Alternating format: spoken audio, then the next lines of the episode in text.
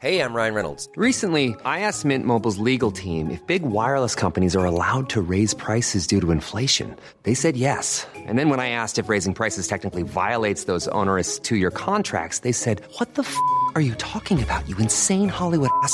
So to recap, we're cutting the price of Mint Unlimited from $30 a month to just $15 a month. Give it a try at mintmobile.com slash switch. $45 upfront for three months plus taxes and fees. Promo for new customers for limited time. Unlimited more than 40 gigabytes per month. Slows. Full terms at mintmobile.com.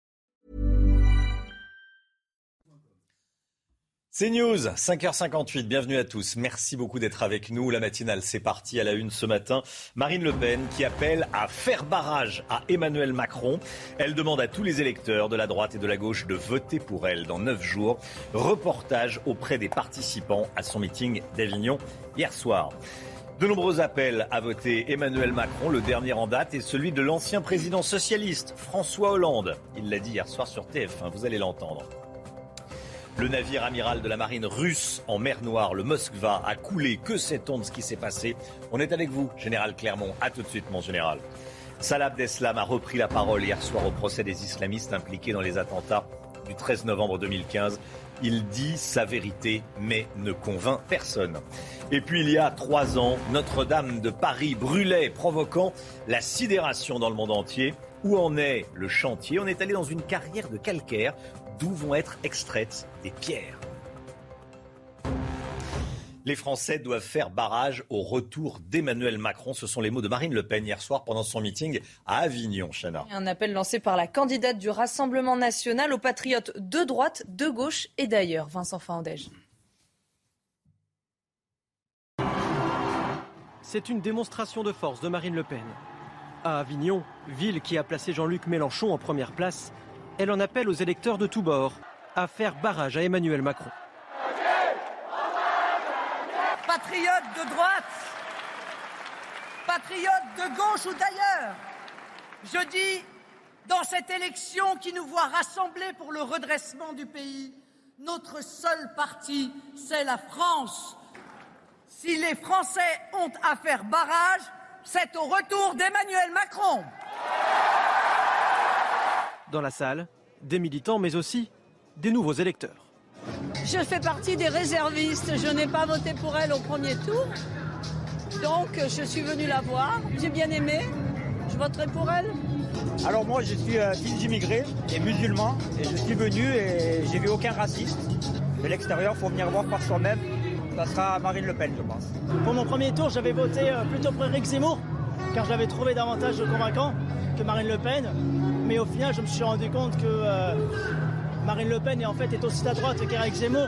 Un premier meeting d'entre-deux tours pour la candidate qui a rassemblé, selon les organisateurs, 4000 personnes hier.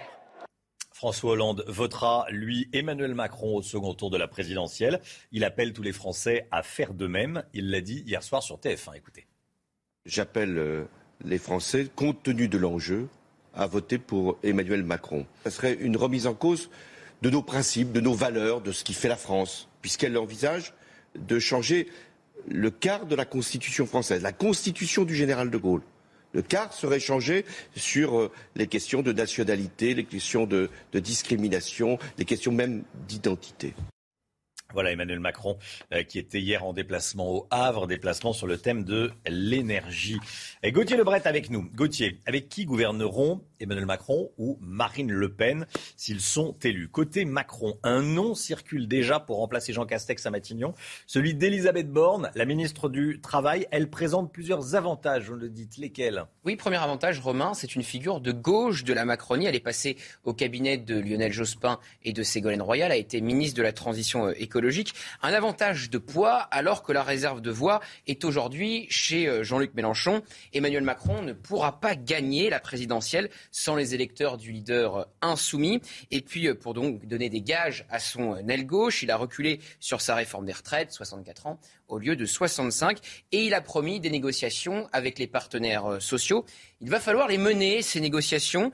Et qui de mieux que celle qui a réussi à mener les deux réformes considérées comme impossibles du quinquennat sur la SNCF et l'assurance chômage? C'est Elisabeth Borne qui les pilotait, explique Christophe Castaner dans les colonnes du Figaro. Et puis enfin, ça permettrait à Emmanuel Macron de tenir une vieille promesse, nommer une femme à Matignon, 30 ans après euh, Édith Cresson. Voilà ce qu'on me confie dans la majorité. Elle fait partie des fidèles de Macron. C'est celle qui a occupé le plus de ministères. Elle n'a pas de casserole. Elle est discrète. Macron aime bien ça. 100% confiance en elle. Elle coche beaucoup de cases. Avant de nuancer, Emmanuel Macron aime bien surprendre. Et là, ça ne serait pas une surprise. Voilà pour Emmanuel Macron. Euh, si c'est Marine Le Pen qui est élue présidente de la République dans, dans 9 jours, dans 10 jours, euh, avec qui pourrait-elle gouverner? Eh bien justement, Marine Le Pen apparaît bien seule euh, pour le moment, Romain. Elle n'a engrangé aucun ralliement malgré sa qualification au second tour. Les choses bougeront sûrement si elle est élue. Cette semaine, elle a refusé de donner le nom de son futur Premier ministre, disant que ça ne s'était jamais fait avant le second tour. Elle a eu un petit trou de mémoire, car il y a cinq ans, pendant cette même période d'entre-deux tours, elle organisait une conférence de presse pour annoncer que Nicolas Dupont-Aignan serait à Matignon.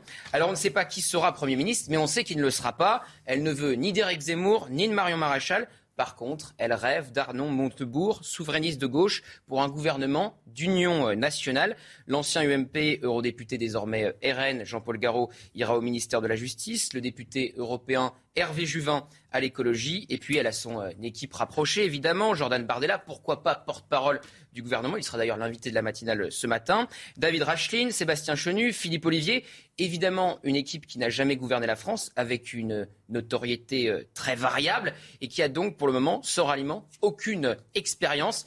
Ça sera intéressant de voir ce que fera l'aile droite des Républicains si Marine Le Pen arrive au pouvoir. Merci Gauthier. Regardons ensemble le résultat de notre dernier baromètre Opinionway pour CNews. Emmanuel Macron est à 53% des intentions de vote, 47% pour Marine Le Pen. Cette information de ces dernières heures, la Sorbonne toujours occupée par des militants d'extrême gauche depuis deux jours. L'université parisienne est, dégradée. Hein. Elle est dégradée par des centaines d'individus mécontents de l'affiche du second tour. Des murs ont été taillés, des vitres cassées ou encore des livres déchirés. Le Moskva a coulé hier soir. Pour Moscou, c'est un incendie euh, qui euh, s'est déclenché à l'intérieur du navire qui est à l'origine de l'échouage. Pour euh, les Ukrainiens, c'est un de leurs missiles qui a coulé ce vaisseau amiral de la marine russe. Le Pentagone parle d'un coup dur pour les Russes. Ça aura des conséquences sur leur capacité de combat car le navire était un élément clé de leurs efforts pour établir une domination navale en mer Noire. Général Clermont avec nous. Général, qu'est-ce qu'on sait de ce qui s'est passé? Annoncé compte double. On avait annoncé hier qu'il allait couler. Eh bien, il a coulé. Les informations sont toujours contradictoires sur les raisons de, de, la disparition de ce bâtiment. Euh, il faut savoir que c'est quand même le plus gros bateau de la flotte russe. Hein. Ils en ont six comme ça. Il n'y a que les Américains, les Russes et les Chinois qui mettent en œuvre des bâtiments de ce type-là. Donc c'est une perte majeure pour les Russes. Trois raisons possibles.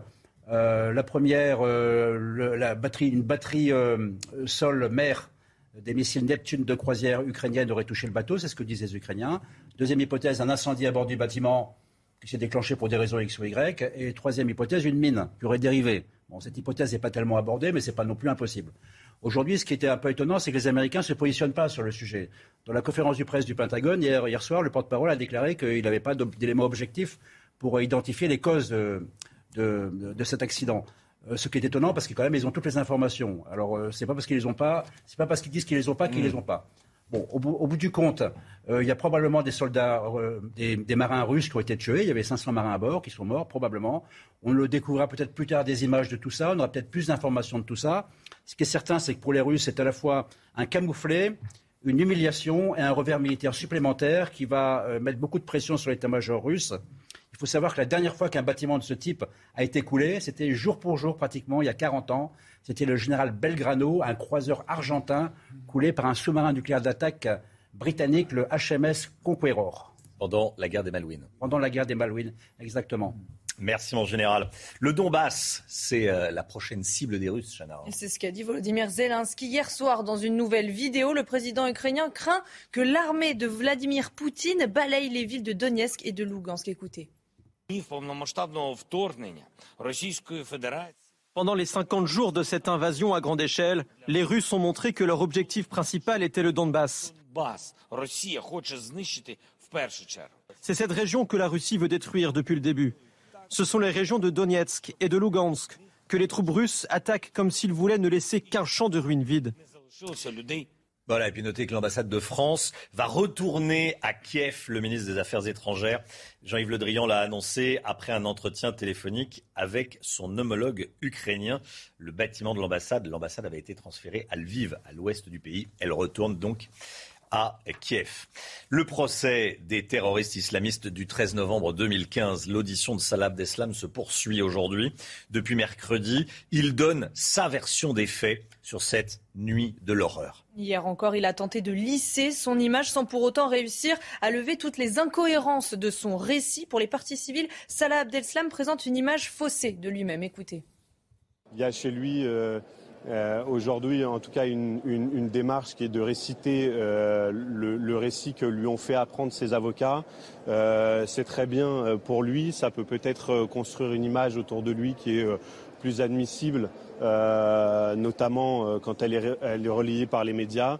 En tout cas, euh, nous, les partis civils, on n'est pas dupes. C'est à nous de nous faire notre examen de conscience, en fait. C'est ce qu'il ce qu'il a l'air de dire. C'est ce que j'ai ressenti. Faites votre examen de conscience. En fait, c'est votre chemin de croix. Alors il faut, il faut, il faut réfléchir. Mais non, c'est pas comme ça. C'est à lui de réfléchir. Et puis, qui reste en prison. Et je pense que J'espère que jamais, jamais il en sortira. À Lille, un homme mis en examen, placé en détention provisoire pour avoir violé une femme dans un parking. Les faits remontent au 4 mars dernier à 4 heures du matin. Le suspect a 38 ans. C'est un récidiviste, Chana. Il avait déjà été condamné pour un viol commis dans la même commune il y a 10 ans. Il avait purgé la totalité de sa peine. Alors on se pose cette question ce matin. Quelle est la responsabilité de l'État dans ce type d'affaires? On voit ça avec Marc Pope. Les faits remontent au 4 mars dernier, en plein centre de Lille. Il est près de 4 heures du matin lorsqu'une jeune femme quitte ses amis pour rentrer chez elle. Elle fait alors un détour par le parking de son immeuble lorsqu'un homme la frappe et la viole sans que personne ne puisse intervenir. Grâce à la téléphonie, trois jours plus tard, un suspect est arrêté près de Lyon. L'homme de 38 ans est bien connu des services de police. Nous avons affaire à un individu euh, récidiviste puisqu'il a déjà été condamné à une peine de 10 ans de réclusion criminelle pour un précédent viol en 2014 et il a, euh, avait manifestement, de ce que nous dit le parquet, purgé euh, l'intégralité de sa peine. Une récidive qui interpelle et qui soulève la question de la responsabilité de l'État.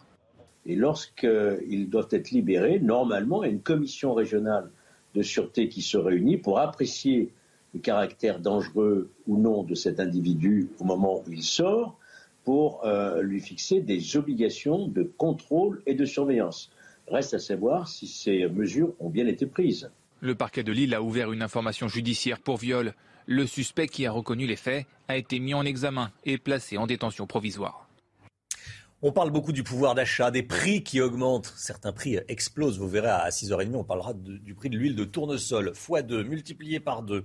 À Toulouse, l'entreprise Capgemini a lancé un mouvement de grève. Enfin, ce sont les syndicats, hein, bien sûr, de, l'entreprise qui ont lancé un, un, mouvement de grève. Chose rare pour ces salariés qui sont majoritairement des cadres. Regardez ce reportage signé Jean-Luc Thomas. Les cadres se rebiffent. Ici, chez Capgemini, les débrayages sont rares. Pour la première fois depuis 15 ans, il y a même une intersyndicale. Souvent ingénieurs, ils se sentent mal aimés, peu considérés, délaissés par leurs dirigeants et les politiques, sans compter un pouvoir d'achat en berne. Dans la vie, euh, tout augmente. Euh, les loyers, euh, l'essence pour venir travailler. On devrait être payé pour, pour le juste travail qu'on réalise. Le pouvoir d'achat, il est en baisse d'année en année. En plein second tour, cette classe moyenne que l'on n'entend pas ou peu change. Jean-Luc Mélenchon y a fait une percée au premier tour, plus 7% par rapport à 2017, un signe d'une vraie grogne sociale.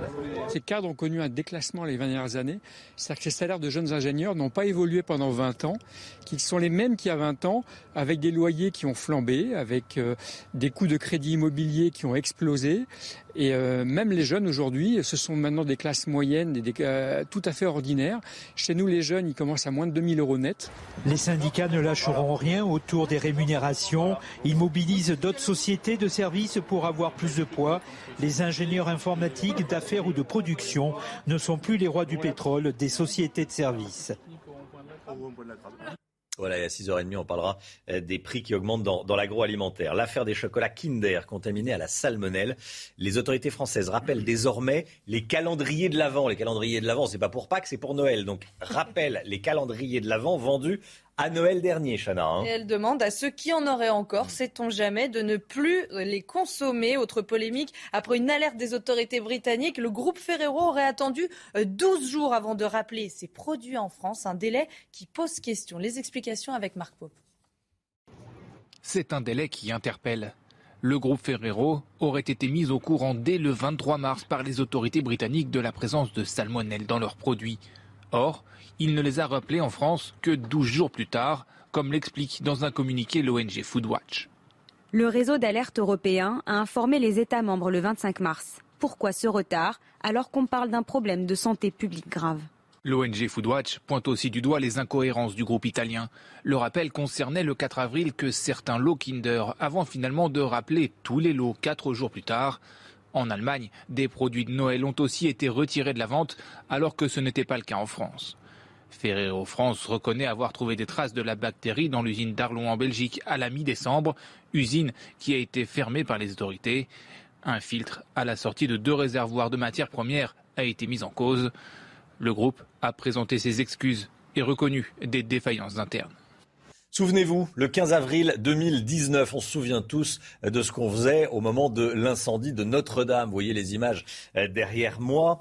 La cathédrale prenait feu, l'incendie avait détruit la toiture et la flèche de l'édifice avait provoqué euh, une onde de choc dans le monde entier, hein. Emmanuel Macron avait promis de la reconstruire en 5 ans. Il sera sur place à 16h30. En attendant, nos équipes se sont rendues dans une carrière de l'Oise, première étape de la restauration de la cathédrale parisienne. Alors comment ça se passe? Michel Chevalet nous explique. Regardez. Ce que vous voyez là derrière moi, le sillage de blocs de pierre, c'est vraiment la première étape, j'oserais dire, de la restauration des voûtes en pierre de la cathédrale Notre-Dame qui ont été, vous vous en souvenez, malmenées l'incendie. Donc première étape, c'était d'abord d'aller dans une carrière, pas très loin d'ici, où on va retrouver le calcaire originel qui était la même composition que celui de Notre-Dame. Il a 80 millions d'années, c'est celui qu'on appelle le lutétien. Calcaire qui est bon, qui est découpé en gros blocs avec une espèce d'énorme tronçonneuse et qui sont acheminés ici dans une installation de sillage. Qu'est-ce que l'on fait Vous voyez qu'on est en train de nettoyer les parties qui ne sont pas bonnes. Notamment, vous voyez sur la tranche de ce bloc, il y a une partie noire, très dure. Elle ne pourra pas servir. Et on va donc obtenir des blocs qui vont après être confiés comme matière première pour les tailleurs de pierre. Autrement dit, c'est vraiment ici que démarre maintenant la restauration des voûtes de Notre-Dame. Merci beaucoup, Michel Chevalet. 6h15, 6h15, c'est l'heure du point info. Chana Lousteau. Les Français doivent faire au barrage au retour d'Emmanuel Macron. Ce sont les mots de Marine Le Pen hier soir pendant son meeting à Avignon. Un appel lancé par la candidate du Rassemblement national aux patriotes de droite, de gauche et d'ailleurs. François Hollande appelle à voter Emmanuel Macron au second tour. L'ancien président de la République l'a dit hier soir sur la une. Pour les électeurs de gauche hésitants, il martèle le vote Macron permet que Madame Le Pen ne gagne pas. Le navire russe Moskva a coulé hier soir. Le vaisseau amiral était un élément clé des Russes dans la bataille navale en mer Noire. Le Pentagone parle d'un coup dur pour Moscou et selon les Ukrainiens, c'est un de leurs missiles qui a coulé le navire. Elon Musk veut racheter Twitter. Vous savez, Elon Musk, c'est le patron de SpaceX, c'est le patron de Tesla. Il veut racheter le réseau social Twitter. On en parle tout de suite, on vous dit tout. Eric de Ritmaten, hmm. Eric, euh, Elon Musk veut acheter Twitter et le manger en une bouchée. Euh, il est prêt à mettre combien sur la table? Alors beaucoup d'argent, 43 milliards de dollars d'un coup, donc pour détenir 100% de, Twitter, cette messagerie américaine. Alors il faut savoir quand même que depuis euh, le 4 avril, il possède 9%. On en avait parlé, mais il veut encore aller plus loin et là carrément prendre 100% de l'entreprise. Alors c'est une offre qui fait aux actionnaires, ce qu'on appelle une offre publique d'achat.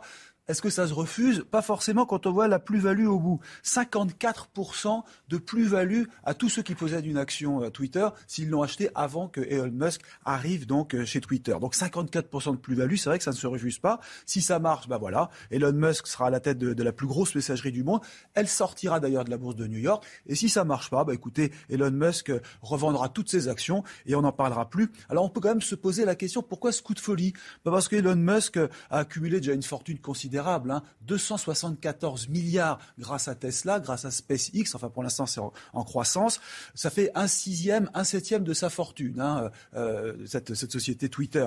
Mais la vraie raison, dit-il, c'est parce qu'il veut défendre la liberté d'expression dans le monde et qu'il estime que Twitter, c'est le seul média capable de faire rayonner la vérité dans le monde. Alors, il ne faut pas oublier qu'il y a 217 millions d'utilisateurs chaque jour sur la planète et en France, 12 millions de personnes qui regardent Twitter. Donc voilà, c'est un petit peu le coup de poker de ce patron de Tesla, qui d'ailleurs sera obligé d'engager ses actions personnelles, hein, parce que pour sortir, 50, pour sortir 43 milliards, il faut quand même avoir du répondant, comme on dit. CNews, il est 6h18. Merci d'être avec nous. Restez bien sur CNews. Dans un instant, la météo avec Karine Durand. C'est le retour du soleil. Il va faire beau ce week-end pour le week-end de Pâques. Vous allez peut-être en, profiter. Je vous le souhaite en tout cas. Et puis, on va parler des, des prix qui augmentent, les prix qui continuent d'augmenter, voire d'exploser, plus 100% pour le prix de l'huile de tournesol. Vers une pénurie d'huile de tournesol, certains professionnels de l'agroalimentaire vont être obligés d'augmenter, d'augmenter leur salaire. Restez bien avec nous sur CNews. À tout de suite. Rendez-vous avec Pascal Pro dans l'heure des pros, du lundi au vendredi de 9h à 10h30. 6h25, bienvenue à tous, le sport, et on commence avec euh, Lyon éliminé hier soir en quart de finale de la Ligue Europa, Chana. Hein. Les Lyonnais se sont lourdement mmh. inclinés à domicile 3-0 contre les Anglais de West Ham. C'est l'élimination de trop pour les supporters de l'Olympique lyonnais. À la fin du match, certains d'entre eux ont secoué les barrières métalliques qui empêchent d'envahir le terrain. Heureusement, les stadiers ont réussi à contenir les débordements. Ça s'est mieux passé en revanche pour l'OM, l'Olympique de Marseille, toujours en, Ligue Europa Conférence. Là. Hein. les Marseillais ont éliminé les Grecs du PAOK Salonique après leur victoire 1-0 lors du match retour. Et c'est Dimitri Payet qui a inscrit l'unique but de la rencontre. Dans une ambiance bouillante, l'Olympique de Marseille a maîtrisé l'équipe grecque et ses supporters survoltés. Marseille jouera sa demi-finale les 28 avril et 5 mai prochains. La météo tout de suite avec Karine Durand, soleil et douceur aujourd'hui. Le temps avec vous, Karine Durand, où est-ce que vous nous emmenez ce matin? À la montagne du côté d'Isola 2000 avec de superbes conditions. On peut avoir un ciel un petit peu voilé mais quand même une impression de beau temps. Grande douceur hein, là-bas aussi avec 13 degrés en bas de la station à 870 mètres dans le Mercantour. Ailleurs en France, le beau temps se généralise absolument partout. Alors ce matin, on a quand même quelques plaques de grisaille, de brouillard sur la Bretagne, Normandie, les Hauts-de-France, mais aussi des entrées maritimes sur le sud-ouest. Ailleurs, eh bien, le ciel est vraiment lumineux. Au cours de l'après-midi, on trouve une très belle ambiance. Quelques brouillards peuvent résister quand même sur le littoral. Un petit peu plus de nuages au nord, une ambiance variable mais quand même de beau temps. Et en direction du sud, du très beau temps également. Un ciel un peu voilé sur l'extrême sud, Pyrénées, euh, Côte d'Azur et parfois sur la Corse. Les températures sont très douces ce matin, plus de 10 degrés déjà sur la région parisienne. Un petit peu de fraîcheur relative en direction de la Champagne-Ardenne et déjà 16 degrés en direction de Perpignan. Au cours de l'après-midi, le ressenti est quasiment estival sur une partie du pays, avec 27 en direction de Montpellier, plus de 20 également sur le nord, 22 sur Paris euh, notamment, 20 sur Bayonne. Et voilà pour aujourd'hui. Alors qu'est-ce que ça va donner ce week-end? Et quel week-end? C'est le week-end de Pâques. Eh bien, un temps idéal pour la chasse aux œufs, du soleil garanti, aucune précipitation tout au long du week-end. Samedi, superbe journée généralisée. Euh, dimanche, encore une fois, du soleil tout au long de la journée. Parfois une petite fraîcheur quand même le matin, une grande douceur l'après-midi. Et pour le lundi férié de Pâques, ça va commencer légèrement à se dégrader par l'ouest avec simplement euh, l'arrivée de quelques nuages. Mais globalement, c'est un week-end de Pâques très agréable et très doux qui nous attend. C'est News, il est 6h28. Bienvenue à tous. Merci d'être avec nous. On est le vendredi 15 avril. Toute l'équipe de la matinale est là. On est avec Chana Lousteau. On est avec Gauthier Lebret. Le général Clermont, Bruno Clermont, vous nous accompagnez ce matin. Merci, mon général. Et on est avec Eric de pour l'économie. On va parler de grosse actualité sur, sur Twitter. On en parle ce matin. 6h28 l'heure des titres de ce journal. On parle beaucoup pouvoir d'achat en ce moment. Exemple concret avec le prix de l'huile de tournesol. Rencontre avec un restaurateur et un producteur de pâte à pizza. Vous allez voir, ils sont obligés d'augmenter leur prix.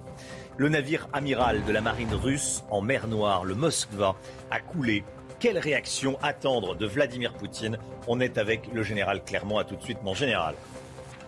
De nombreux appels à voter Emmanuel Macron. Le dernier en date est celui de l'ancien président socialiste François Hollande. Il demande de voter Macron, vous l'entendrez. Marine Le Pen appelle à faire barrage au président de la République candidat. Elle demande à tous les électeurs de la droite, de la gauche, de voter pour elle dans neuf jours. Avec Gauthier Lebret, on reviendra sur le meeting d'Avignon et sur la stratégie de Marine Le Pen pour les prochains jours. A tout de suite, Gauthier. Salah Abdeslam a repris la parole hier soir au procès des islamistes impliqués dans les attentats du 13 novembre 2015. Il dit sa vérité, mais ne convainc personne. L'huile de tournesol commence à manquer en France, conséquence directe de la guerre en Ukraine. Résultat, les restaurateurs et les industriels de l'agroalimentaire doivent s'adapter, Chana. Hein. Ils modifient leurs recettes et sont même parfois obligés d'augmenter leur prix. L'un d'entre eux nous explique que c'est la pire crise qu'il ait connue depuis 40 ans qu'il fait ce métier. Sébastien Bendotti. Ce chef cuisinier installé dans la Loire arrive encore à s'approvisionner en huile de tournesol, mais la facture, elle, ne cesse de grimper. Avant, je touchais aux alentours d'un euro 40, 50, et là, au jour d'aujourd'hui, elle est quasiment à 3 euros. 3,50 euros, ça dépend lorsqu'on en trouve, en fait. Une pénurie qui impacte sérieusement l'agroalimentaire, comme cette usine dans le Jura. 700 000 bases de pizza ou tartes sont produites quotidiennement, mais avec désormais des recettes où l'huile de tournesol doit être remplacée. Nous avons un besoin urgent de nous, de, de nous euh, retourner vers d'autres approvisionnements. Le colza fait déjà partie de nos approvisionnements mais aussi d'autres matières grasses oléagineuses que nous connaissons. L'huile de palme durable en fait partie, mais nous devons retrouver beaucoup de flexibilité pour permettre d'assurer la continuité de l'activité. Pour le moment, la production n'est pas affectée malgré des prix qui s'envolent pour toutes les huiles. C'était l'huile la, la, meilleure marché pendant très longtemps. Euh, certains pays comme la Chine ou l'Inde, aujourd'hui, préféreront sûrement acheter euh, de l'huile de palme, l'huile de soja euh, à la place du tournesol. Euh, et donc ça va rééquilibrer le marché. En attendant, les industriels réclament de pouvoir vendre leurs produits plus chers à la grande distribution. Sur les pâtes par exemple, il faudrait une répercussion de 30% sur le prix aux clients. Voilà, les prix qui explosent, notamment celui de l'huile de tournesol. On vote dans neuf jours, second tour de la présidentielle. Bien sûr, voici notre tout dernier baromètre Opinionway pour CNews. C'est le tout dernier, il est quotidien, il faut dire, il y en a tous les jours. 53% pour d'intention de vote pour Emmanuel Macron, 47% pour Marine Le Pen. François Hollande votera Emmanuel Macron au second tour et l'ancien président socialiste demande à tous les Français de faire comme lui. Pour les électeurs de gauche hésitants, il martèle le vote Macron permet que Marine Le Pen ne gagne pas. Nouveau grand écart du président candidat, cette fois-ci sur l'énergie. Au Havre, hier, Emmanuel Macron a consacré tout son déplacement aux énergies renouvelables, Chana. Hein. et oui, il a beaucoup défendu les éoliennes et en même temps, il a rappelé l'importance qu'il accordait au nucléaire. Vincent Fandège. Au cœur de cette usine de production d'éoliennes en mer, Emmanuel Macron cherche les votes des électeurs de gauche.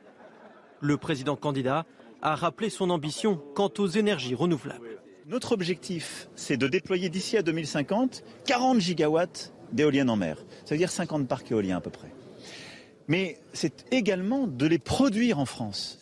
Mais en même temps, Emmanuel Macron souhaite aussi relancer le nucléaire. Il n'y a pas de stratégie soutenable sans nucléaire. Le GIEC, qui nous a remis un rapport il y a quelques jours, le GIEC lui-même écrit que pour réussir à tenir nos objectifs, on a besoin du nucléaire. Et donc, je suis simplement cohérent. Le président sortant s'est également montré favorable à la planification nucléaire qui figurait dans le programme de Jean-Luc Mélenchon ou à d'autres mesures que portait Yannick Jadot?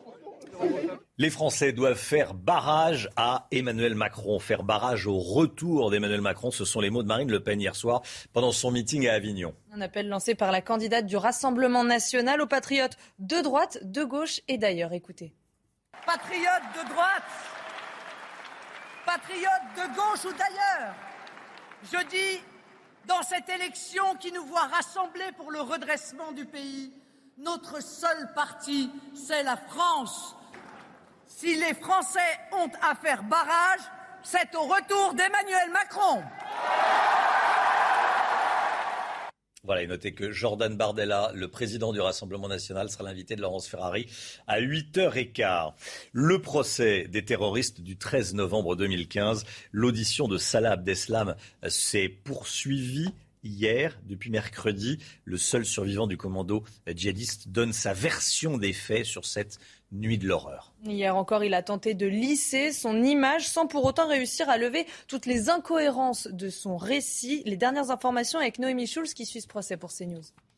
Mercredi soir, le président avait longuement laissé parler Salah Abdeslam. Sa parole était fluide. Hier, face aux questions des procureurs antiterroristes et, des avocats de la partie civile, face à leur scepticisme aussi parfois, on a senti poindre l'agacement de l'accusé. C'est ma dernière chance de m'exprimer. Je le fais aussi pour moi. Je dis ma vérité. Si elle ne vous convient pas, je m'en fiche. Salah Abdeslam maintient qu'il ignorait tout des autres cibles du 13 novembre, qu'il a été informé deux jours seulement avant qu'il faisait partie lui aussi du dispositif. On m'a dit qu'il fallait venger les frères. On m'a parlé d'opération martyr. C'était le paradis direct. Et puis la détermination de mon frère. J'ai accepté. L'avocat général souligne que certaines réponses sont incompatibles avec la vérité, mais Salah Abdeslam n'en dira pas plus. Vous ne vous êtes jamais dit que vous pouviez empêcher les attentats, appeler la police, demande un avocat de partie civile. Dans la position dans laquelle j'étais, je ne pense pas que j'aurais été en mesure, lui répond Salah Abdeslam, qui a parfois eu des formules assez maladroites, comme quand il a demandé aux victimes de ne pas se laisser envahir par la rancœur. Vous êtes dans une position de force, une position de pardonner, d'avancer et peut-être un jour de me laisser retrouver ma famille. Jamais, a crié à deux reprises une victime des terrasses parisiennes. Je m'excuse si j'ai froissé des personnes. J'entends votre souffrance et votre haine, a répondu Salah Abdeslam le croiseur russe Moskva a coulé hier soir. Pour Moscou, c'est à cause d'un incendie qui s'est déclenché sur le navire. Ça, c'est la version russe. La version des Ukrainiens, c'est un de leurs missiles qui a coulé ce vaisseau amiral. Les Ukrainiens disent qu'ils ont tiré un missile sur le bateau. Le Pentagone parle de toute façon d'un coup dur pour Vladimir Poutine. Et la CIA services américains s'inquiètent de la réaction de Vladimir Poutine après ce gros revers militaire. Général Clermont, on a besoin de votre expertise. Est-ce qu'on peut craindre une réaction forte, et je pense à l'option nucléaire, de la part de Vladimir Poutine? Alors, il y a eu une intervention euh, hier de Richard Burns, qui est le patron de la CIA, euh, à l'occasion d'une conférence qu'il donnait dans une université américaine dans laquelle euh, les étudiants lui ont posé des questions. Il a, décliné un peu le, risque nucléaire actuellement lié au revers russe. Il a lié le fait que que Poutine pouvait commencer à être désespéré par rapport à l'ensemble des revers qu'il avait subis, ce qui allait donc entraîner le montée en gamme avec l'usage d'armes nucléaires tactiques ou d'armes nucléaires de faible puissance, ce qui engendrait une troisième guerre mondiale et un engagement de l'OTAN. Vraiment un scénario catastrophe. Donc il a évoqué ça comme un scénario possible. Euh, je rappelle quand même que la phrase la plus importante dans ce qu'a dit euh, Richard Burns, c'est celle-ci. Il n'y a aucun signe détecté de recours des Russes à l'arme nucléaire tactique en ce moment. Donc on est vraiment dans une hypothèse de réflexion, pourquoi pas. Donc on peut en déduire deux choses en fait de la situation. La première, c'est que euh, le, recours de, Poutine à l'arme nucléaire tactique, ce n'est pas impossible, mais ce n'est pas d'actualité. Euh, et en particulier, si jamais ça se faisait, ce n'est pas le déclenchement de la guerre nucléaire totale. Hein.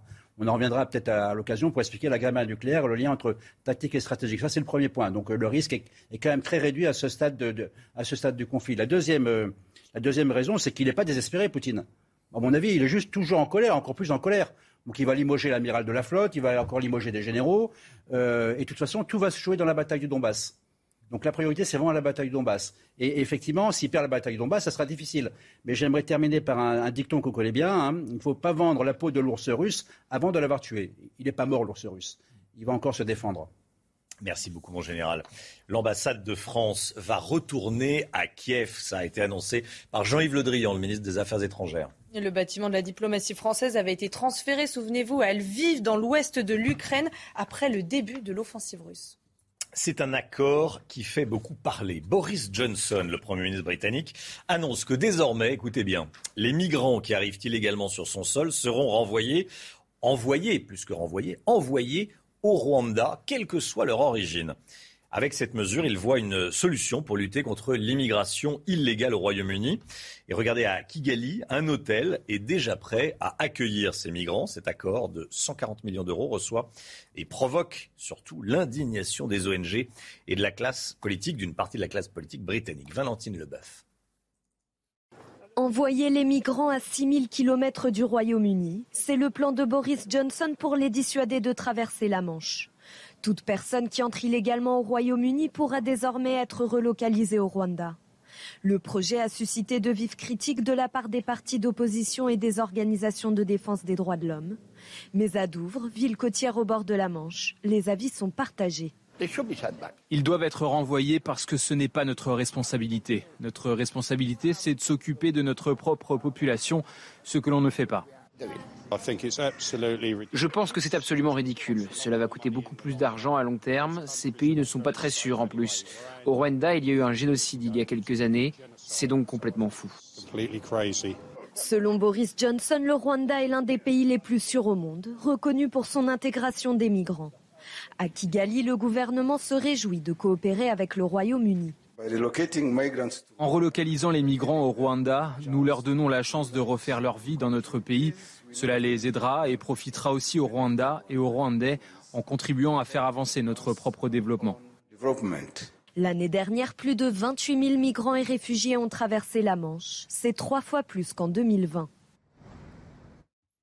L'actualité au Proche-Orient, des affrontements entre manifestants palestiniens et policiers israéliens ce matin à Jérusalem. Regardez les images euh, qui euh, nous euh, parviennent. Sept personnes ont été blessées, transportées à l'hôpital. Selon plusieurs témoins, des pierres ont été jetées par les Palestiniens sur la police israélienne. Voici les images en direct.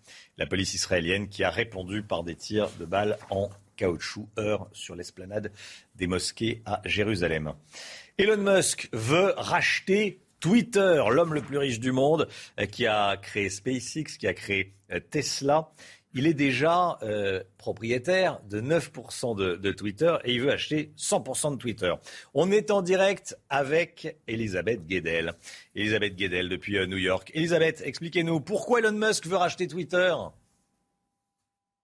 Écoutez, on ne sait pas toujours avec Elon Musk s'il est sérieux ou pas. C'est un milliardaire assez euh, fantasque, mais effectivement, il a vraiment déposé une offre auprès du, gendarme euh, de la bourse. Donc, il propose 54,20 euh, l'action, ce qui valoriserait Twitter à plus de 43 milliards de dollars contre environ 37 milliards aujourd'hui. C'est important. Elon Musk connaît bien Twitter, vous l'avez dit. Il en tient, il en détient une partie, un peu plus de 9% depuis le début du mois, depuis le début avril.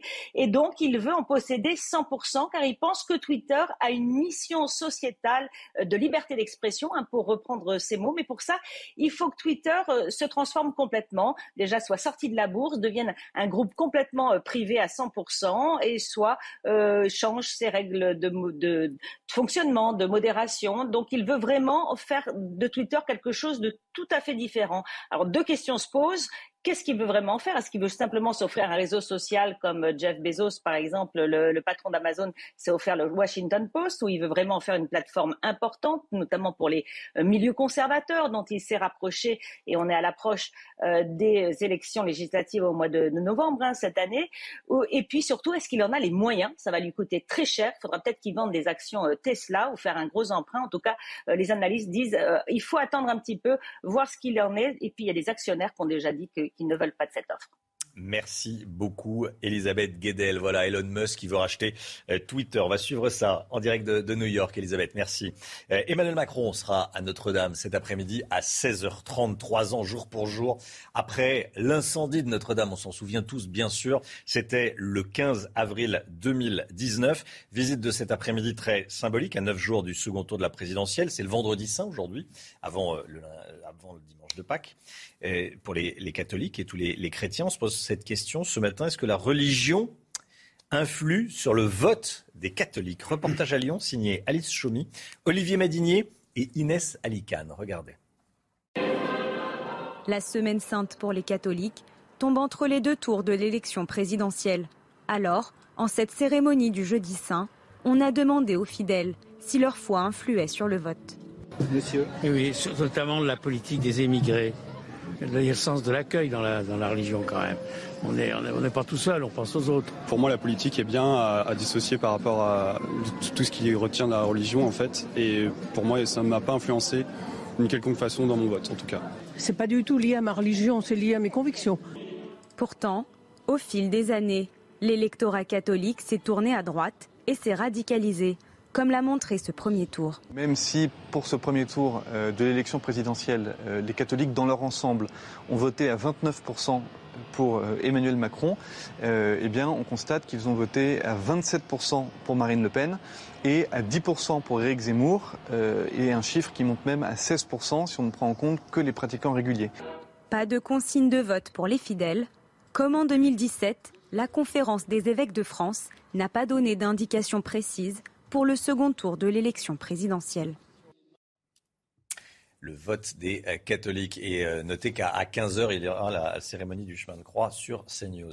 6h44, c'est l'heure du point info, 7h moins le quart. Bon réveil à tous, le point info, Chanel Housteau. François Hollande appelle à voter Emmanuel Macron au second tour. L'ancien président de la République l'a dit hier soir sur la une pour les électeurs de gauche hésitants. Il martèle le vote Macron permet que Madame Le Pen ne gagne pas. Le navire russe Moskva a coulé hier soir. Le vaisseau amiral était un élément clé des Russes dans la bataille navale en mer Noire. Le Pentagone parle d'un coup dur pour Moscou et selon les Ukrainiens, c'est un de leurs missiles qui a coulé le navire.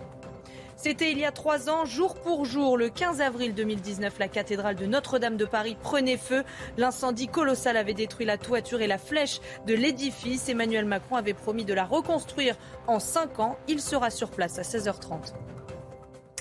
La politique, avec vous, Gauthier Lebret. Jordan Bardella sera l'invité de Laurence Ferrari dans la matinale à 8h15. Le président du RN qui reviendra sur le, meeting d'hier soir de Marine Le Pen. Marine Le Pen qui a connu un, début de campagne de, second tour mouvementé, euh, intense, agité euh, cette semaine, Gauthier. Hein. Oui, alors que la campagne de premier tour de Marine Le Pen s'était passée presque sans accroc, sans polémique, à l'exception d'un comité d'accueil lors d'un déplacement et, de manifestants qui avaient investi son hôtel en Guadeloupe de manière d'ailleurs assez violente. Mais Marine Le Pen avait pu faire campagne normalement, mettant en place sa stratégie de dédiabolisation grâce à un Éric Zemmour qui la normalisait un peu plus chaque jour et devenant petit à petit la candidate du pouvoir d'achat. Sa résistance face aux trahisons a même impressionné le calme des vieilles troupes, avait-elle dit. Mais cette semaine, la candidate du RN a connu une séquence beaucoup plus mouvementée. Première polémique, eh bien, mardi, lors de sa conférence de presse sur euh, l'exercice du pouvoir et la démocratie, la candidate assume de refuser l'accréditation à l'émission Quotidien. Le lendemain, nouvelle conférence de presse, des militants de SOS Racisme l'attendent sur place. On se souvient euh, du happening de la même association au meeting de Villepinte euh, d'Éric Zemmour, où les militants avaient d'ailleurs été la cible de violences. Et puis, même conférence, une militante euh, écolo est évacuée, traînée sur le sol, questionnée. Marine Le Pen explique qu'elle n'y est pour rien et qu'il faut interroger les policiers de M. Darmanin erreur d'appréciation. L'homme qui traînait la militante est en réalité un membre de son service d'ordre privé. Et puis alors qu'elle n'avait pas été percutée dans les sondages par la guerre en Ukraine, ses liens et ses positions sur la Russie reviennent sur le devant euh, de la scène. Elle se prononce même pour un rapprochement entre l'OTAN et la Russie après la fin de la guerre en Ukraine. Comment traiter avec Vladimir Poutine comme si rien ne s'était passé lui rétorquent ses opposants. Alors, vous nous expliquez, Gauthier, que si Marine Le Pen est aussi malmenée ces derniers jours, c'est en raison de l'élimination d'Éric Zemmour? Oui, Éric Zemmour était le parfait paratonnerre pour Marine Le Pen, le bouclier. C'est lui qui prenait euh, la foudre, était au centre de toutes les polémiques et la cible de comités d'accueil partout où il se déplaçait. Éric Zemmour éliminé, la candidate du RN n'a plus son ange gardien qui l'a débarrassé des antifas, concentrait l'attention médiatique sur ses sorties jugées choc et brutales et qui lui permettait de terminer sa banalisation. Lors d'un petit déjeuner avec la presse, Éric Zemmour prédisait à Marine Le Pen que le soir du premier tour, elle redeviendrait, je le cite, la fille du diable et que la dédiabolisation s'arrêterait net. La conclusion de cette histoire, c'est qu'Éric Zemmour, accusé de nuire dans un premier temps par l'entourage de Marine Le Pen au RN, tout a été dit, il provoque des trahisons, il l'a fait chuter dans les sondages, il pourrait l'empêcher d'être au second tour il a en réalité été une bénédiction pour Marine Le Pen. Grâce à lui, elle a connu et fait sa meilleure campagne. Et sans doute, s'il n'avait pas été là, elle ne serait pas aujourd'hui si proche de l'Élysée. Merci Gauthier. 8h15, Jordan Bardella sera l'invité de Laurence Ferrari. 8h15 dans la matinale. 6h48, le sport. Lyon éliminé hier soir en quart de finale de la Ligue Europa, Chana. Les Lyonnais se sont lourdement inclinés à domicile 3-0 contre les Anglais de West Ham. C'est l'élimination de trop pour les supporters de l'OL. À la fin du match, certains d'entre eux ont secoué les barrières métalliques qui empêchent d'envahir le terrain. Heureusement, les stadiers ont réussi à contenir les débordements. Ça s'est mieux passé pour l'Olympique de Marseille en Ligue Europa Conférence. Les Marseillais ont éliminé les Grecs du PAOK Salonique après leur victoire hier 1-0 lors du match retour et c'est Dimitri Payet qui a inscrit l'unique but de la rencontre dans une ambiance bouillante. L'OM a maîtrisé l'équipe grecque et ses supporters survoltés. Marseille jouera sa demi-finale les 28 avril et 5 mai prochains.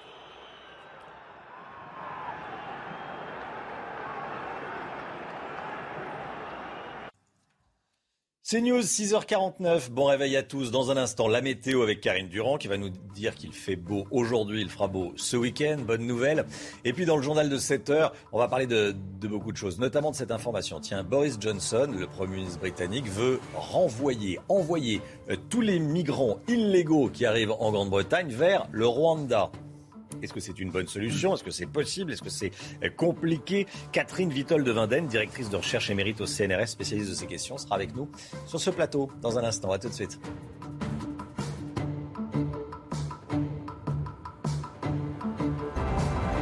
Rendez-vous avec Jean-Marc Morandini dans Morandini Live du lundi au vendredi de 10h30 à midi. 6h56, bienvenue à tous. La météo tout de suite. Karine Durand, vous nous emmenez quelques instants aux États-Unis. Tempête de neige? Tempête de neige record très tardive pour un mois d'avril avec des valeurs énormes en ce qui concerne la neige. Ici, on voit le Dakota du Nord et bien du côté de cet État ou encore du côté du Montana, on a eu entre 80 et 1,20 m de neige en l'espace d'une à deux journées associé à du vent très violent, 95 km à l'heure. C'est un véritable blizzard qui se termine aujourd'hui sur le Canada du côté de l'Ontario. Alors en France, rien à voir. Hein. Un temps printanier, agréable, doux, très ensoleillé. Juste quelques brouillards à noter ce matin sur la Bretagne, Normandie, les Hauts-de-France ou encore du côté du sud-ouest avec quelques entrées maritimes. Partout ailleurs, un ciel bien dégagé au cours de l'après-midi.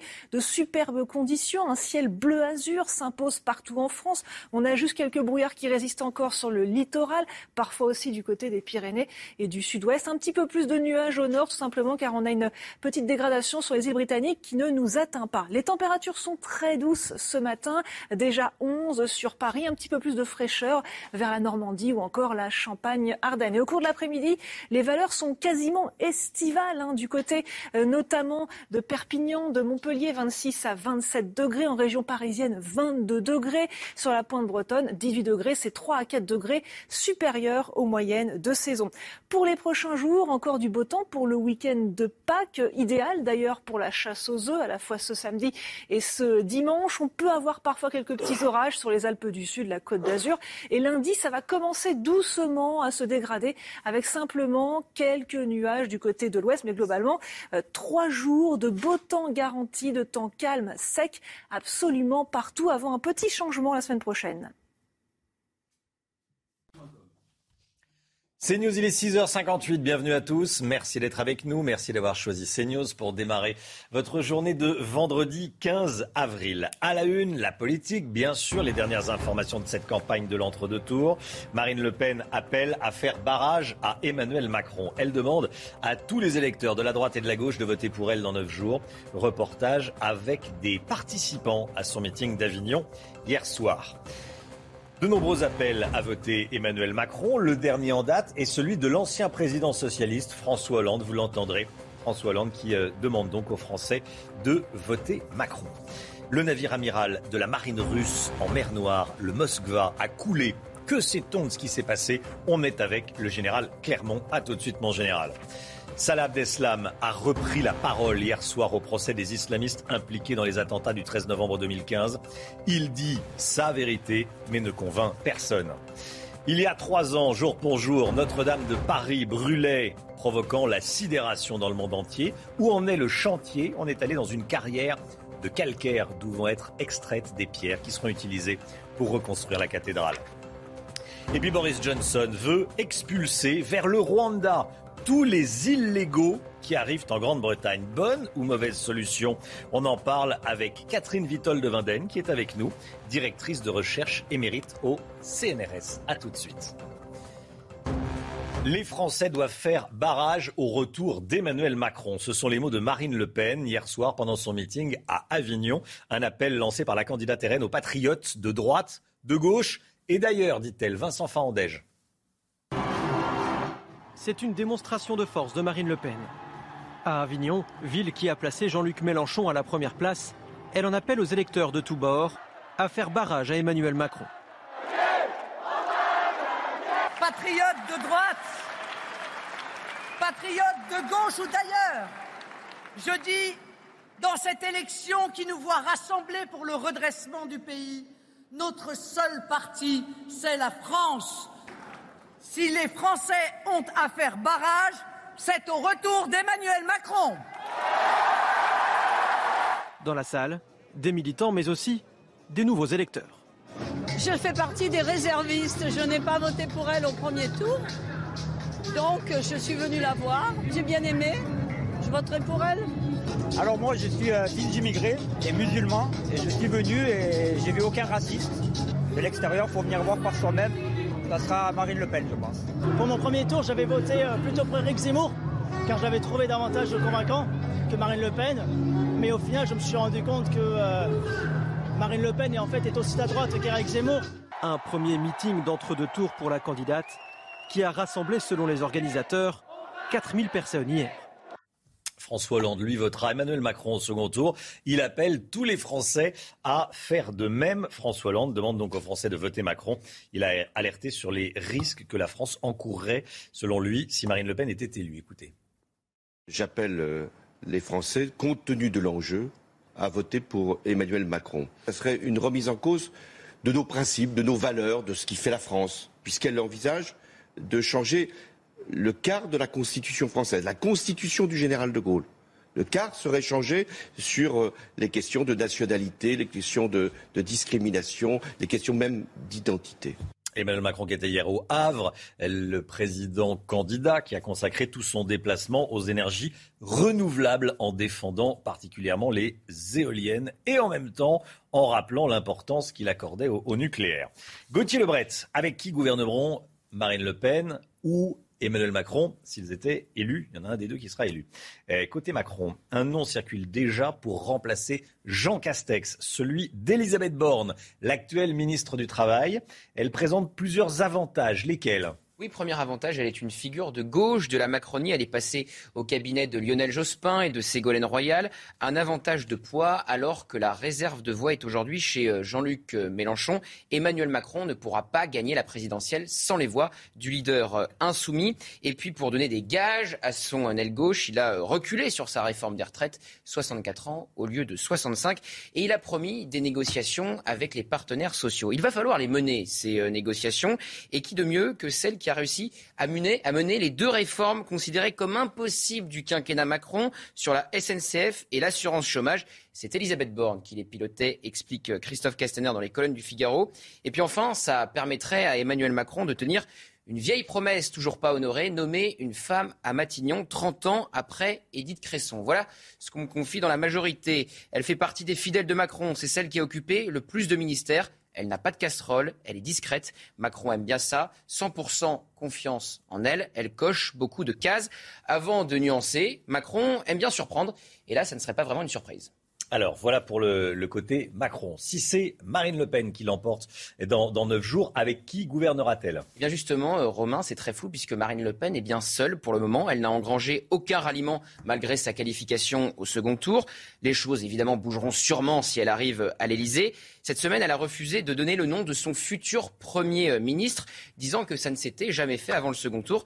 Elle a eu un petit trou de mémoire, Marine Le Pen, car il y a cinq ans, pendant cette même période d'entre-deux tours, elle organisait une conférence de presse pour annoncer que Nicolas Dupont-Aignan, si elle est élue, serait euh, à Matignon. Alors on ne sait pas qui serait son Premier ministre, mais on sait qu'il ne le sera pas. Elle ne veut ni d'Éric Zemmour, ni de Marion Maréchal. Par contre, elle rêve d'Arnaud Montebourg, souverainiste de gauche, pour un gouvernement d'union nationale. L'ancien UMP, désormais eurodéputé RN, Jean-Paul Garot, ira au ministère de la Justice. Le député européen Hervé Juvin à l'écologie. Et puis, elle a évidemment son équipe rapprochée. Jordan Bardella, pourquoi pas porte-parole du gouvernement. David Racheline, Sébastien Chenu, Philippe Olivier. Évidemment, une équipe qui n'a jamais gouverné la France avec une notoriété très variable. Gauthier Lebret, merci Gauthier. Regardez le résultat de notre baromètre Opinionway quotidien pour CNews. Emmanuel Macron, 53% d'intention de vote. Marine Le Pen, 47%.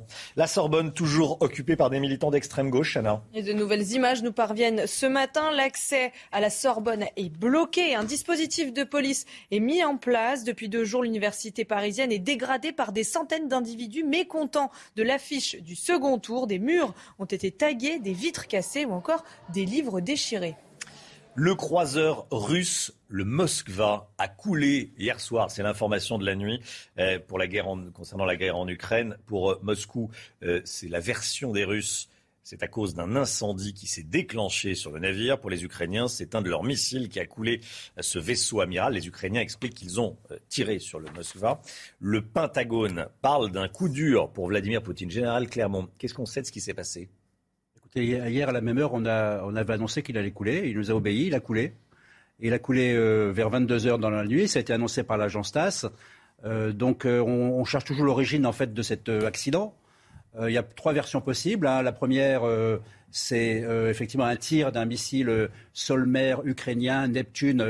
Il était à peu près à 100 km des côtes, donc c'est dans la portée de, cet armement. La, deuxième, c'est qu'effectivement, il y a un incendie qui soit déclenché à bord. L'incendie est, déclenché une cascade d'explosions d'armement, parce qu'il y a plein d'armement, plein de pétrole. Et résultat, l'équipage et les 500 marins ont été obligés d'évacuer en pleine mer et en pleine tempête. C'était la tempête ce jour-là. Et troisième possibilité qui n'est pas évoquée, mais qui n'est pas impossible, c'est une mine qui aurait dérivé et qui aurait euh, endommagé et coulé ce bâtiment. Donc euh, c'est un revers très important pour euh, la marine britannique, la marine russe, pardon. C'est un camouflet, une humiliation, un revers supplémentaire. et en tout cas, ça, ça, met les Russes en position difficile. Il n'en reste pas moins qu'il y aura de plus en plus de pression pour la bataille du Donbass, qui est la bataille la plus importante.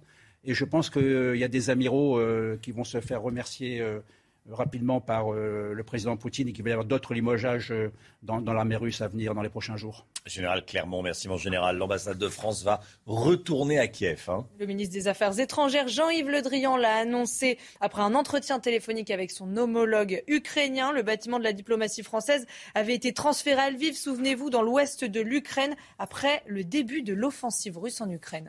C'est un accord qui fait polémique. Boris Johnson annonce que désormais les migrants qui arrivent illégalement sur son sol seront envoyés au Rwanda, quelle que soit leur origine. Avec cette mesure, il voit une solution pour lutter contre l'immigration illégale au Royaume-Uni. On est avec Catherine Vitol de Vinden. Bonjour. Vous êtes directrice de recherche émérite au CNRS. Euh, plusieurs questions à vous poser, bien sûr. Les Anglais proposent donc de renvoyer les illégaux au, Rwanda, euh, où seront étudiées leurs demandes. Euh, c'est une première ou ça existe déjà dans d'autres pays?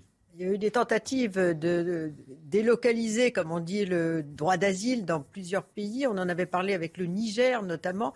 Et là, euh, ça paraît complètement irréaliste parce que d'une et, très coûteux puisqu'il a annoncé de débloquer 120 millions de livres euh, pour ce genre d'opération, envoyer les gens à 10 000 kilomètres euh, de chez eux, dans l'Afrique de l'Est, euh, dans un pays qui a été en guerre pendant de nombreuses années, il ne faut pas oublier, le Rwanda, pour dissuader. Je pense que c'est une opération de dissuasion parce que la question migratoire a été un aspect essentiel du Brexit, lutter contre l'immigration irrégulière.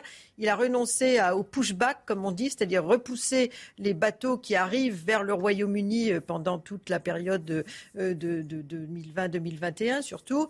On a eu des morts, on l'a vu à Calais au mois de novembre. Euh, et euh, là, je pense que l'objectif, c'est surtout de convaincre qu'il veut continuer à lutter contre l'immigration irrégulière parce qu'il y a des élections locales au hmm. Royaume-Uni au mois d'avril.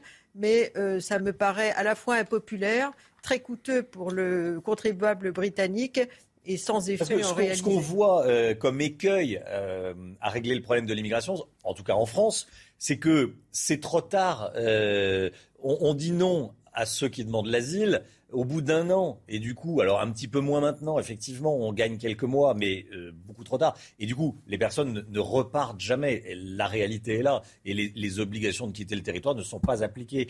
Euh, du coup, est-ce que ce système ne peut pas régler le problème? Non, ça, ne résoudra rien. Du le mm. coût quand même, le coût de renvoyer au Rwanda euh, en termes de vol euh, euh, vers le Rwanda. ça, c'est une décision politique à la Ça, c'est très coûteux. Moi, je pense que quelqu'un le décide. Il y aura peut-être quelques mm. vols pour dire bien montrer, bien théâtraliser, pour dire voilà, on fait les choses.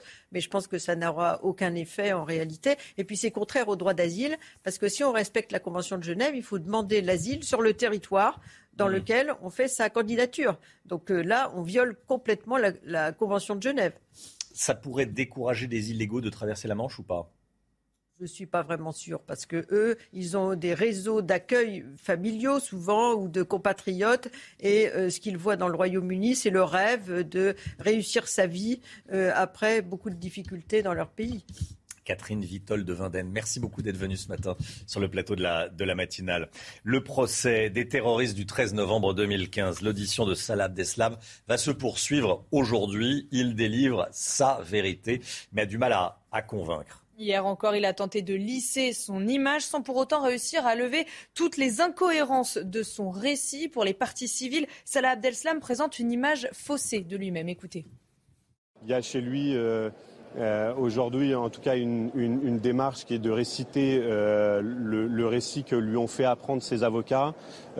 C'est très bien pour lui. Ça peut peut-être construire une image autour de lui qui est plus admissible, euh, notamment euh, quand elle est, reliée par les médias. En tout cas, euh, nous, les partis civils, on n'est pas dupes. C'est à nous de nous faire notre examen de conscience, en fait. C'est ce qu'il ce qu'il a l'air de dire. C'est ce que j'ai ressenti. Faites votre examen de conscience. En fait, c'est votre chemin de croix. Alors il faut, il faut, il faut réfléchir. Mais non, c'est pas comme ça. C'est à lui de réfléchir. Et puis, qui reste en prison. Et je pense que j'espère que jamais, jamais il en sortira. À Lille, un homme a été mis en examen, placé en détention provisoire pour avoir, pour avoir violé une femme dans un parking. Les faits remontent au 4 mars dernier à 4 heures du matin. Le suspect a 38 ans. C'est un récidiviste. Il avait déjà été condamné pour un viol commis euh, dans la même commune il y a maintenant 10 ans. Il avait purgé la totalité de sa peine. Alors on se pose cette question ce matin. Quelle est la responsabilité de l'État dans ce type d'affaires? On voit ça avec Marc Pope. Les faits remontent au 4 mars dernier, en plein centre de l'île. Il est près de 4 heures du matin lorsqu'une jeune femme quitte ses amis pour rentrer chez elle. Elle fait alors un détour par le parking de son immeuble lorsqu'un homme la frappe et la viole sans que personne ne puisse intervenir. Grâce à la téléphonie, trois jours plus tard, un suspect est arrêté près de Lyon. L'homme de 38 ans est bien connu des services de police. Nous avons affaire à un individu euh, récidiviste puisqu'il a déjà été condamné à une peine de 10 ans de réclusion criminelle pour un précédent viol en 2014 et il euh, avait manifestement, de ce que nous dit le parquet, purgé euh, l'intégralité de sa peine. Une récidive qui interpelle et qui soulève la question de la responsabilité de l'État. Et lorsqu'ils doivent être libérés, normalement, il y a une commission régionale de sûreté qui se réunit pour apprécier le caractère dangereux ou non de cet individu au moment où il sort pour euh, lui fixer des obligations de contrôle et de surveillance. Reste à savoir si ces mesures ont bien été prises. Le parquet de Lille a ouvert une information judiciaire pour viol. Le suspect qui a reconnu les faits a été mis en examen et placé en détention provisoire. C'était il y a trois ans, jour pour jour. On se souvient tous de ce qu'on se faisait, de ce qu'on faisait quand euh, Notre-Dame brûlait, quand Notre-Dame a, brûlé. C'était le 15 avril 2019. La cathédrale Notre-Dame de Paris prenait feu. L'incendie avait détruit, bien sûr, la toiture et la flèche de l'édifice. Emmanuel Macron avait promis de la reconstruire en 5 ans. Il sera sur place à 16h30. En attendant, voyez ce reportage dans une carrière de l'Oise, première étape de la restauration de la cathédrale parisienne avec Alice Chomy et Inès Alicane. Ces blocs de pierre sont la première étape de la restauration des voûtes de Notre-Dame. Et chacune d'entre elles pèse entre 5 et 16 tonnes. Leur extraction a débuté dans la carrière de la Croix-Huard dans l'Oise tous les travaux qui nécessitent des pierres. Il y a essentiellement les voûtes, les arcs, les voûtins avec des pierres plus ou moins de, dureté plus ou moins grande, mais il y a aussi euh, euh, les pilons, il y a aussi des sculptures, il y a aussi des toutes les pierres de Notre-Dame vont provenir de ce banc ici euh, de calcaire grossier d'âge lutétien. En tout, 1000 mètres cubes de blocs de pierre sont nécessaires à la reconstruction des voûtes effondrées ou abîmées. Sélectionnés, car ils présentent les mêmes caractéristiques que celles utilisées à l'origine pour la construction de Notre-Dame. On a une pierre qui est dure, non gélive, donc elle ne craint pas le gel. Et euh, surtout, on a une hauteur de, comment, de bloc de, pierre qui est assez importante, ce qui est assez rare dans ce, dans cette, euh, dans ce calcaire dur. Dans cette usine de laine, les blocs sont ensuite sciés, lavés et examinés avant que les tailleurs de pierre ne prennent le relais pour refaire les arcs de voûte de la cathédrale Notre-Dame de Paris. Voilà, cathédrale Notre-Dame de Paris. Notez qu'aujourd'hui, c'est le vendredi saint pour les, catholiques et sera rediffusé le chemin de croix à 15h sur CNews. Il est 7h15, 7h15, c'est l'heure du point info. Tout de suite avec Chanel Lousteau. Les Français doivent faire barrage au retour d'Emmanuel Macron. Ce sont les mots de Marine Le Pen hier soir pendant son meeting à Avignon. Un appel lancé par la candidate du Rassemblement national aux patriotes de droite, de gauche et d'ailleurs, dit-elle. François Hollande, François Hollande appelle à voter Emmanuel Macron au second tour. L'ancien président de la République l'a dit hier soir sur la une. Et pour les électeurs de gauche hésitants, il martèle le vote Macron permet que Madame Le Pen ne gagne pas. Et puis cette information de la matinée, des affrontements entre manifestants palestiniens et policiers israéliens ont eu lieu ce matin à Jérusalem. Sept personnes ont été blessées et transportées à l'hôpital. Selon plusieurs témoins, des pierres ont été jetées par les Palestiniens sur la police israélienne qui a répondu par des tirs de balles en caoutchouc. 7h15, l'écho avec Eric de Ritmaten. On va parler d'Elon Musk, vous savez, le patron de Tesla ou de SpaceX qui veut racheter Twitter. Rien que ça. Elon Musk veut acheter Twitter.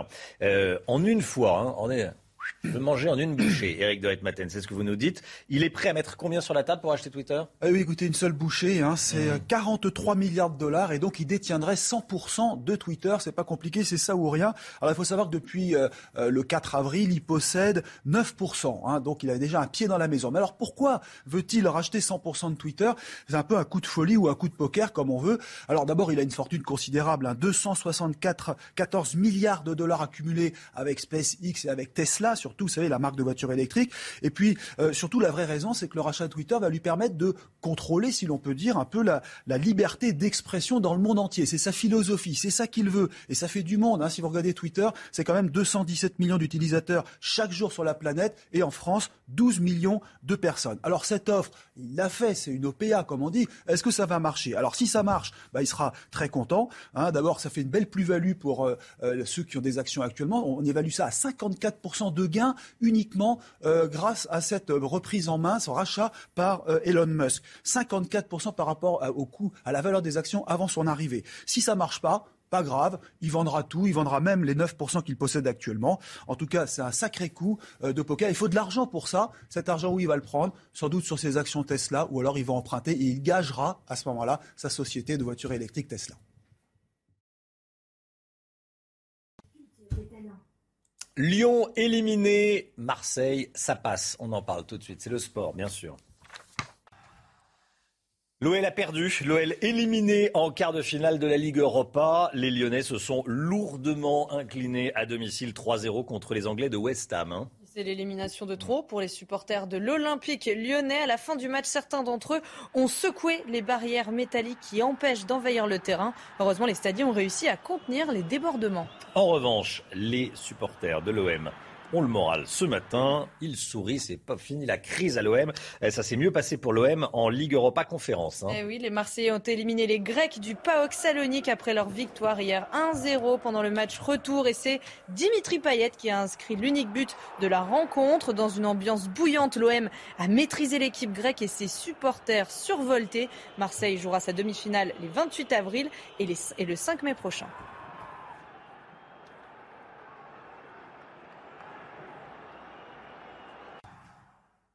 CNews, il est 7h19. Merci d'être avec nous. Restez bien sur CNews. Dans un instant, la météo avec Karine Durand. Vous allez voir que le soleil est de retour et qu'on va avoir droit à un beau week-end. Tant mieux, profitez-en si vous le pouvez. Et puis, euh, dès le début du journal de 7h30, on parlera des prix qui augmentent, qui augmentent, qui augmentent. C'est l'inflation. Euh, parfois, euh, ils explosent les prix. C'est le cas du prix de l'huile de tournesol avec des conséquences. Vous allez voir pour ceux qui fabriquent par exemple des pâtes à pizza ou les, ou les restaurateurs. Les prix augmentent, augmentent. À tout de suite. Rendez-vous avec Pascal Pro dans l'heure des pros, du lundi au vendredi de 9h à 10h30. 7h26, le temps tout de suite avec vous, Karine Durand. Il va faire beau aujourd'hui, notamment en région parisienne, jusqu'à 20 degrés en région parisienne aujourd'hui. Hein. Et oui, et même euh, parfois plus, avec de superbes conditions euh, printanières. C'est largement au-dessus des moyennes de saison, 4-5 hein. degrés au-dessus des moyennes. C'est un temps digne de mi-mai, tout simplement.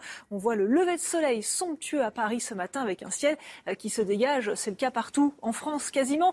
puisque ce matin, on a juste du beau temps généralisé, avec simplement parfois quelques brouillards sur la Bretagne Bretagne, la Normandie, les Hauts-de-France, quelques entrées maritimes sur le sud-ouest partout ailleurs. C'est vraiment une très belle journée qui se met en place et au cours de l'après-midi, on va le constater, on a quand même quelques brouillards qui résistent principalement sur les côtes, sur le littoral. Ailleurs, c'est beau, quelques passages nuageux quand même sur le nord en liaison avec une petite dépression sur les îles britanniques, du beau temps sur le sud, quelques nuages quand même sur les Pyrénées et parfois sur la côte d'Azur et la Corse. Les températures sont très douces ce matin avec déjà 11 degrés sur la capitale et déjà 16 sur Perpignan et au cours de l'après-midi, de la grande douceur et même un ressenti estival sur une partie du pays digne de l'été hein, du côté du sud-est, sud-ouest, 26 à 27 entre Perpignan et euh, Montpellier, 18 sur la pointe bretonne, 20 à 22 degrés sur la région parisienne et 19 pour Lille. Au cours des prochains jours, eh bien, c'est un très beau week-end de Pâques qui vous attend, un temps idéal pour la chasse aux œufs. Au cours de ce week-end, un temps calme et sec absolument partout, grâce encore à la présence de l'anticyclone. On peut juste avoir parfois quelques nuages qui bourgeonnent, qui donnent quelques orages sur les Alpes du Sud, notamment dimanche, une journée absolument superbe, un peu de fraîcheur le matin, de la douceur l'après-midi. Lundi, encore du beau temps, mais on sent que ça va commencer à se dégrader avec quelques nuages qui arrivent progressivement par l'ouest. CNews, il est 7h28. Merci d'être avec nous. Merci d'avoir choisi CNews pour démarrer cette journée de vendredi 15 avril. On parle beaucoup de pouvoir d'achat, forcément. Les prix augmentent parfois beaucoup. Exemple concret, avec le prix de l'huile de tournesol. Rencontre avec un restaurateur et un producteur de pâte à pizza. Ils sont obligés d'augmenter leur prix. Vous allez voir. Le navire amiral de la marine russe en mer Noire, le Moskva, a coulé. Quelle réaction attendre de Vladimir Poutine On est avec le général Clermont. A tout de suite, mon général. De nombreux appels à voter Emmanuel Macron. Le dernier en date est celui lancé par l'ancien président socialiste François Hollande. François Hollande qui vous demande de voter Emmanuel Macron, vous l'entendrez. Marine Le Pen appelle à faire barrage à Emmanuel Macron. Elle demande à tous les électeurs de la droite, de la gauche ou d'ailleurs de voter pour elle dans neuf jours. Avec vous, Gauthier Lebret, on reviendra sur le meeting d'Avignon et sur la stratégie de Marine Le Pen pour les prochains jours. Salah Abdeslam a repris la parole hier soir au procès des islamistes impliqués dans les attentats du 13 novembre. Il dit sa vérité, ne convainc personne. Comment ces explications sont-elles accueillies par les partis civils? On sera avec Noémie Schulz qui suit ce procès pour CNews. A tout de suite, Noémie. L'huile de tournesol commence à manquer en France. Conséquence directe de la guerre en Ukraine. Résultat, les restaurateurs et les industriels de l'agroalimentaire s'inquiètent et ils doivent s'adapter, Chana. Ils modifient leurs recettes et sont même parfois obligés d'augmenter leur prix. L'un d'entre eux nous explique que c'est la pire crise qu'il ait connue depuis 40 ans qu'il fait ce métier. Sébastien Bendotti. Ce chef cuisinier installé dans la Loire arrive encore à s'approvisionner en huile de tournesol, mais la facture, elle, ne cesse de grimper. Avant, je touchais aux alentours d'un euro 40, 50, et là, au jour d'aujourd'hui, elle est quasiment à 3 euros. 3,50 euros, ça dépend lorsqu'on en trouve, en fait. Une pénurie qui impacte sérieusement l'agroalimentaire, comme cette usine dans le Jura.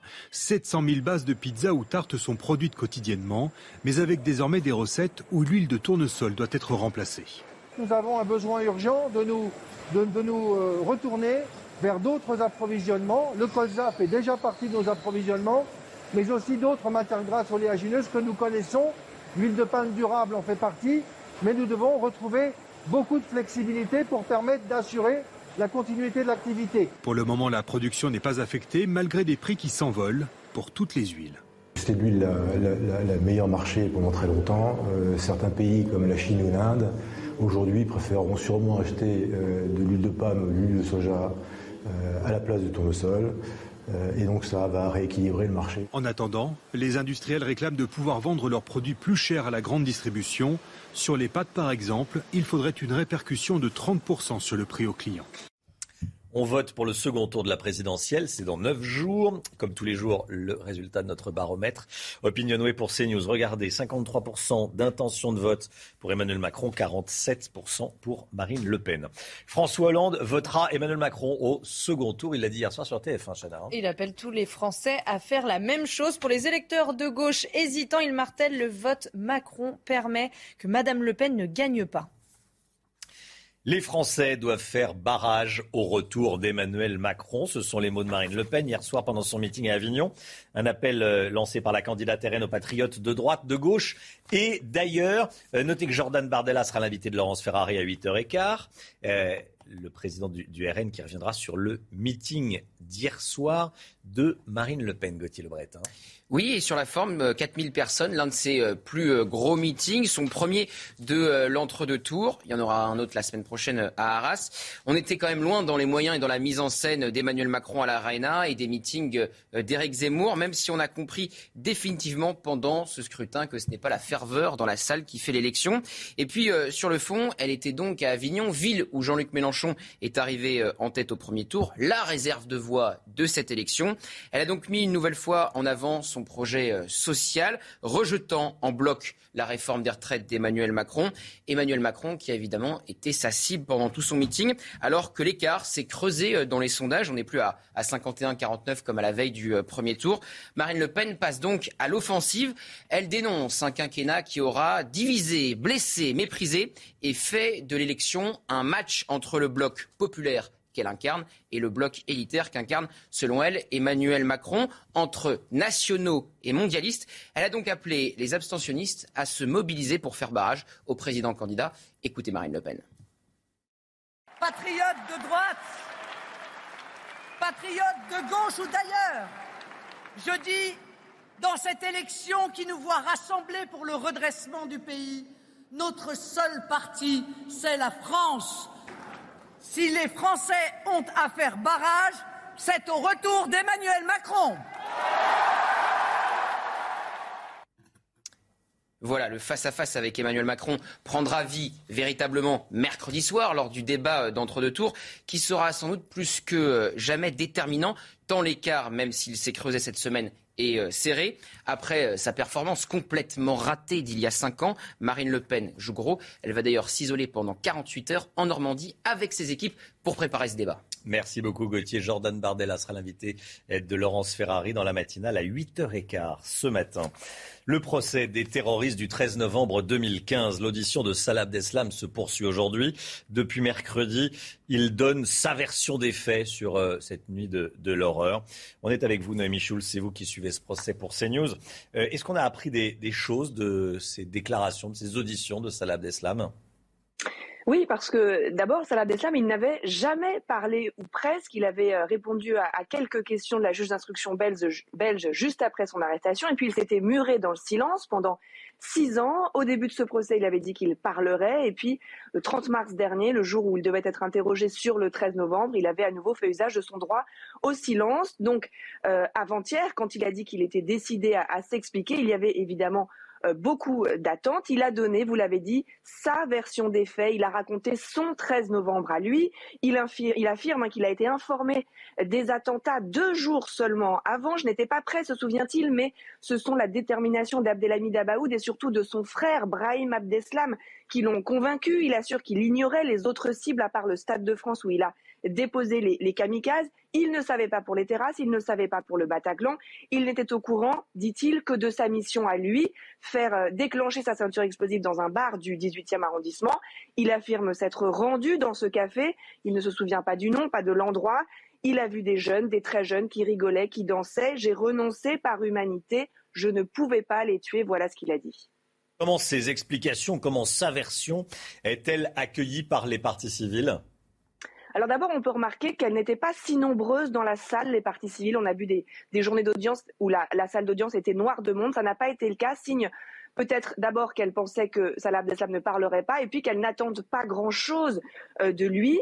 Euh, elles n'ont pas été vraiment convaincues par ses explications, on l'a dit, euh, plutôt vagues. Certaines dénoncent un texte bien appris avec ses, avocats. Un avocat de, de victime lui a quand même posé cette question.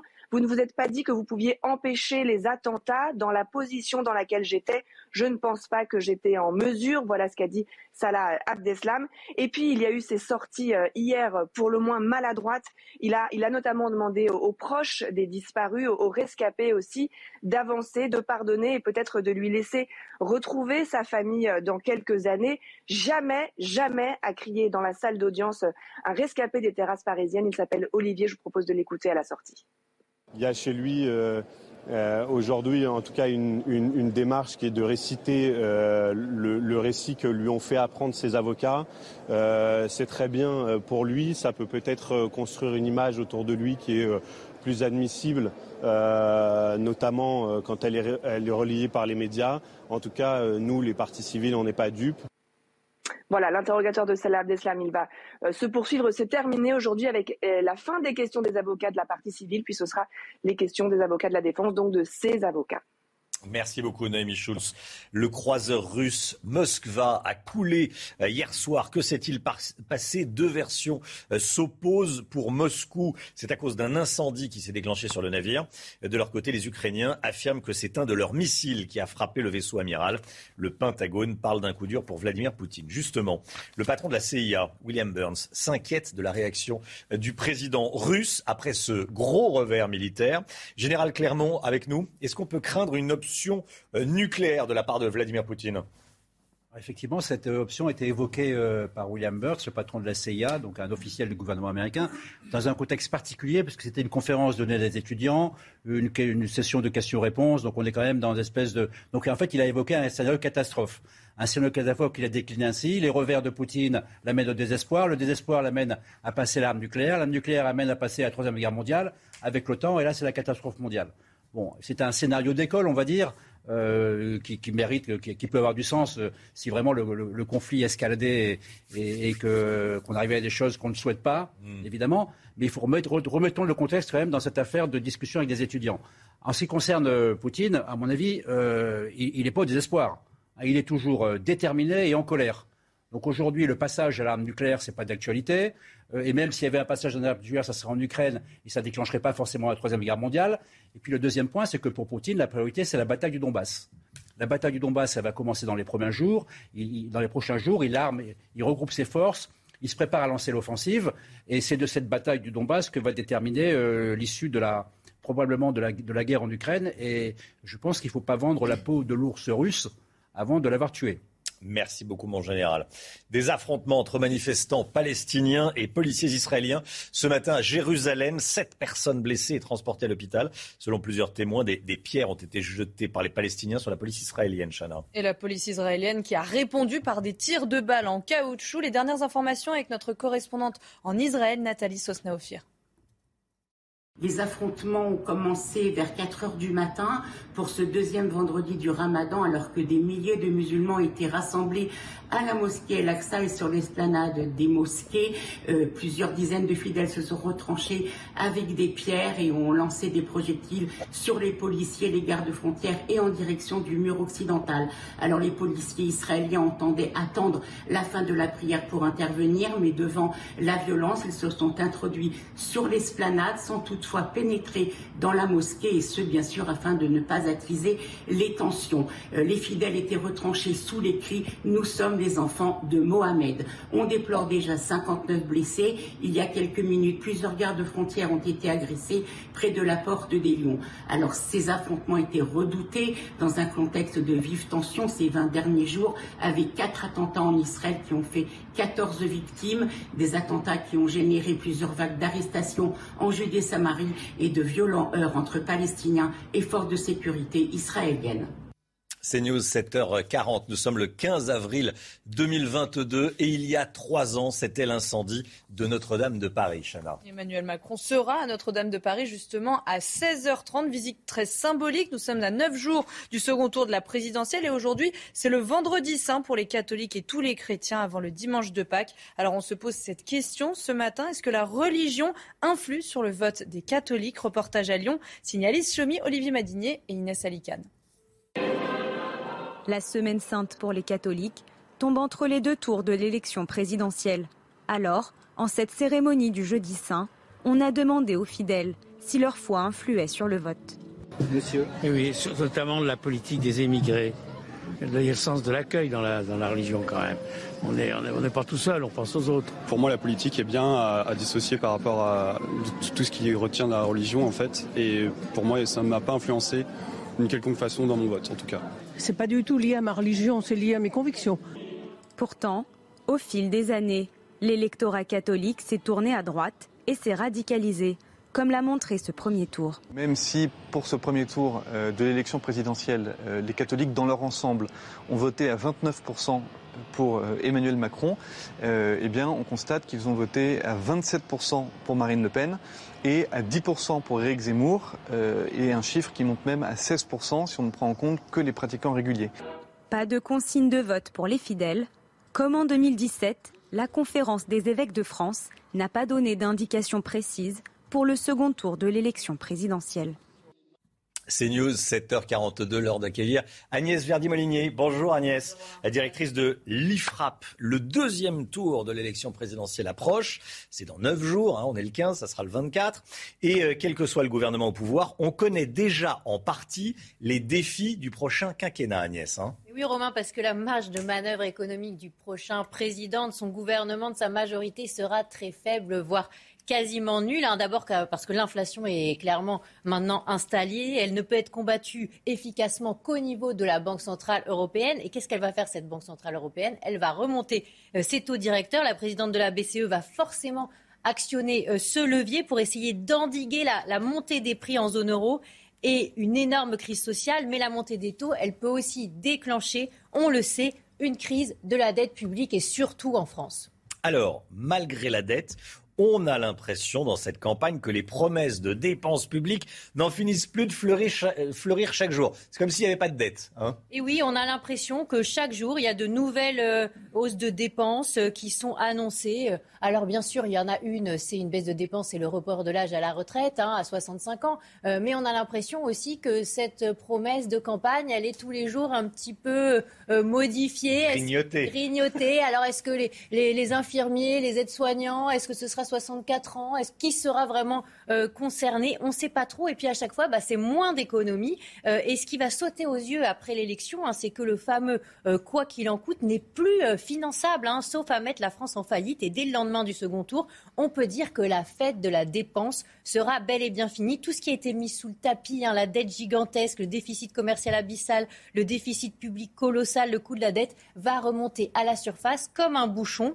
Et on aura à retardement c'est clair, le débat dont les Français ont été privés pendant la campagne. Alors comment ça va se traduire concrètement? Ah bah, très simplement par une forte pression euh, des pays frugaux euh, d'Europe du Nord, hein, nos partenaires euh, de la zone euro, pour que la France remette de l'ordre dans ses finances publiques. Hein. L'Allemagne, les Pays-Bas ne vont pas accepter indéfiniment qu'on ait avec une monnaie partagée, qu'on continue un quoi qu'il en coûte permanent, de laisser filer nos déficits, notre dette. Et donc le prochain gouvernement, quel qu'il soit, va devoir donner rapidement des preuves de sérieux budgétaire, de volonté de maîtrise des finances publiques Sinon, il va s'exposer clairement à des sanctions des marchés financiers à travers une remontée brutale euh, des taux d'intérêt sur la dette, avec une charge de la dette qui deviendrait euh, infinançable. On est déjà à 1,3% sur euh, la, dette à 10 ans de la France. C'est le plus élevé depuis 8 ans.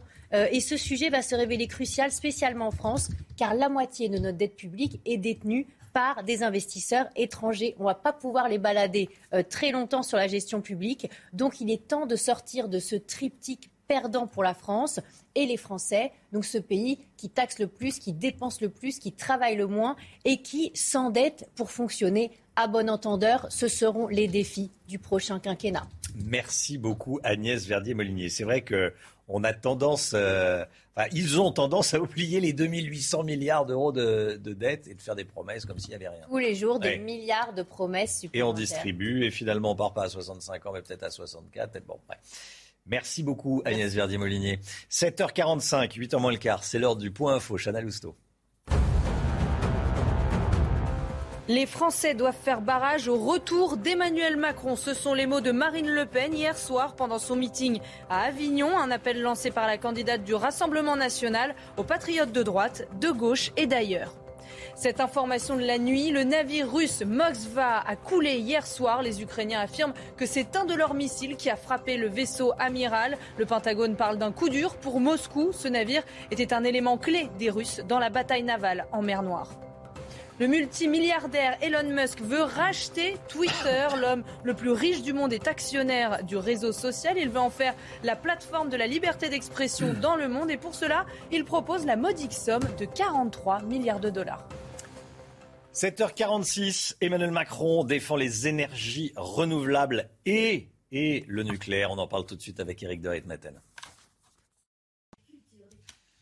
Emmanuel Macron défend les énergies renouvelables. C'est ce qu'il a dit lors de son déplacement au Havre. Pour lui, ce serait une aberration de se passer des éoliennes. Est-ce qu'il a raison, Eric de Maten il a raison en partie parce que euh, l'éolien, les énergies renouvelables, c'est complémentaire du nucléaire. Si, on est 100% contre l'éolien marin notamment, eh bien c'est comme être 100% contre le nucléaire. Il faut pas être trop catégorique. Donc avoir, c'est vrai, euh, des, euh, des, éoliennes terrestres ou marines, c'est pas mal. Ça, vous allez voir pourquoi. Parce que finalement, quand vous regardez l'exemple aujourd'hui du parc éolien de Saint-Nazaire, qui est en cours de construction, d'ailleurs la première éolienne va être mise en place, 80 éoliennes à 12 km des côtes, bon, ça gêne pas grand monde. Et surtout, ça va fournir 20% de la consommation électrique de toute la Loire-Atlantique, le département donc de la Loire-Atlantique. Donc, c'est complémentaire. Maintenant, il ne faut pas oublier qu'en 2050 ou d'ici 2050, eh bien, euh, la France va consommer de plus en plus d'énergie électrique. 35% euh, d'électricité en plus, voilà. Et en plus, une électricité qui coûtera plus cher, on le sait bien. Donc, il faut faire des choix. Le mix énergétique idéal, d'ailleurs, c'est celui qui est retenu par la plupart des experts, c'est 50% de nucléaire contre 70 aujourd'hui. Emmanuel Macron a dit qu'il y aurait des nouvelles centrales nucléaires EPR de la deuxième génération. Il va aussi travailler sur l'hydrogène. Donc vous voyez, c'est assez large.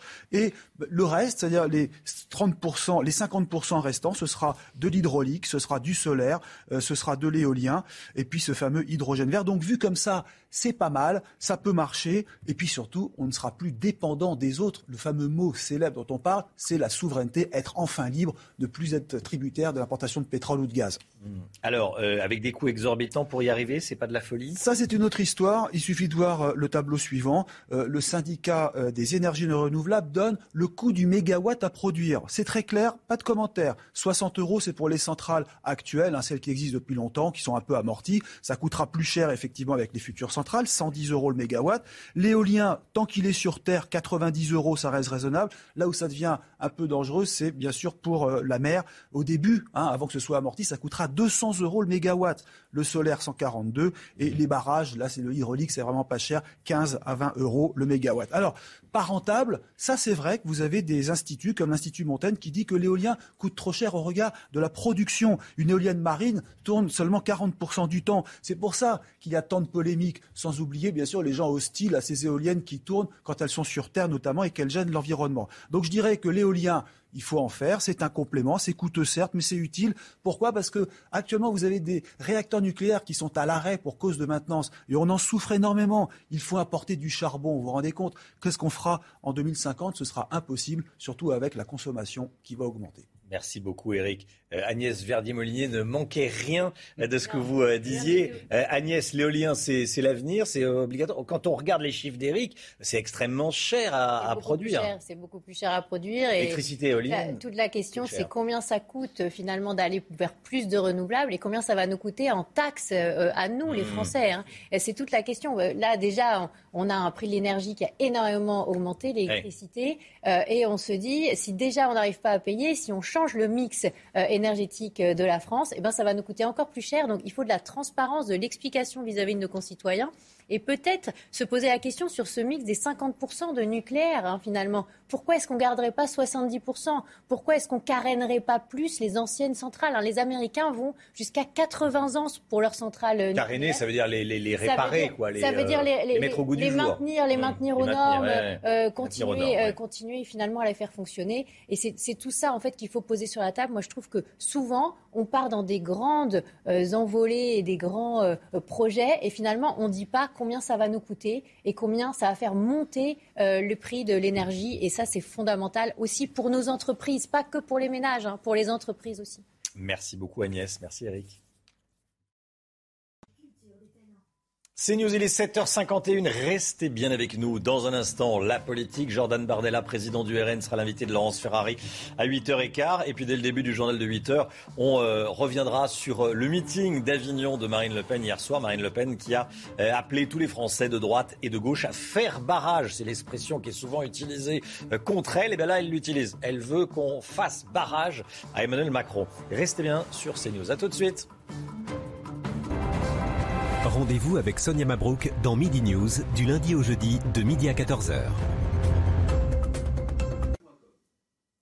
C'est une superbe journée qui vous attend avec un ressenti printanier absolument partout. Dès ce matin, le ciel se dégage. On a juste quelques plaques de brouillard sur la Bretagne, la Normandie, les Hauts-de-France, mais aussi les entrées maritimes sur le sud-ouest. Ailleurs, c'est un ciel bleu-azur. Dès le début de matinée, au cours de l'après-midi, ça ne va faire que s'améliorer.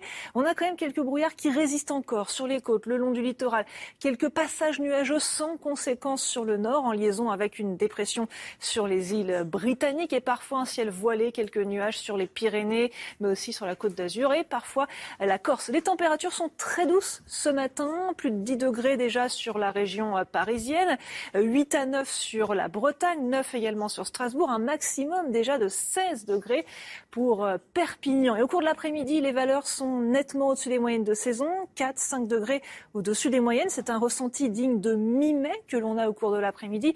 22 sur la capitale, 19 en direction de Lille, un ressenti vraiment estival du côté de Perpignan et Montpellier avec 26 à 27 degrés. Et au cours des prochains jours, un superbe week-end de Pâques vous attend. Un temps idéal pour la chasse aux œufs, un temps anticyclonique, calme, sec, très doux encore une fois, parfois un petit peu frais le matin entre samedi et dimanche, mais l'après-midi sera très agréable. Et au cours de votre lundi, encore une belle journée, même si on sent que les nuages vont commencer à arriver doucement par l'ouest au cours de ce lundi férié.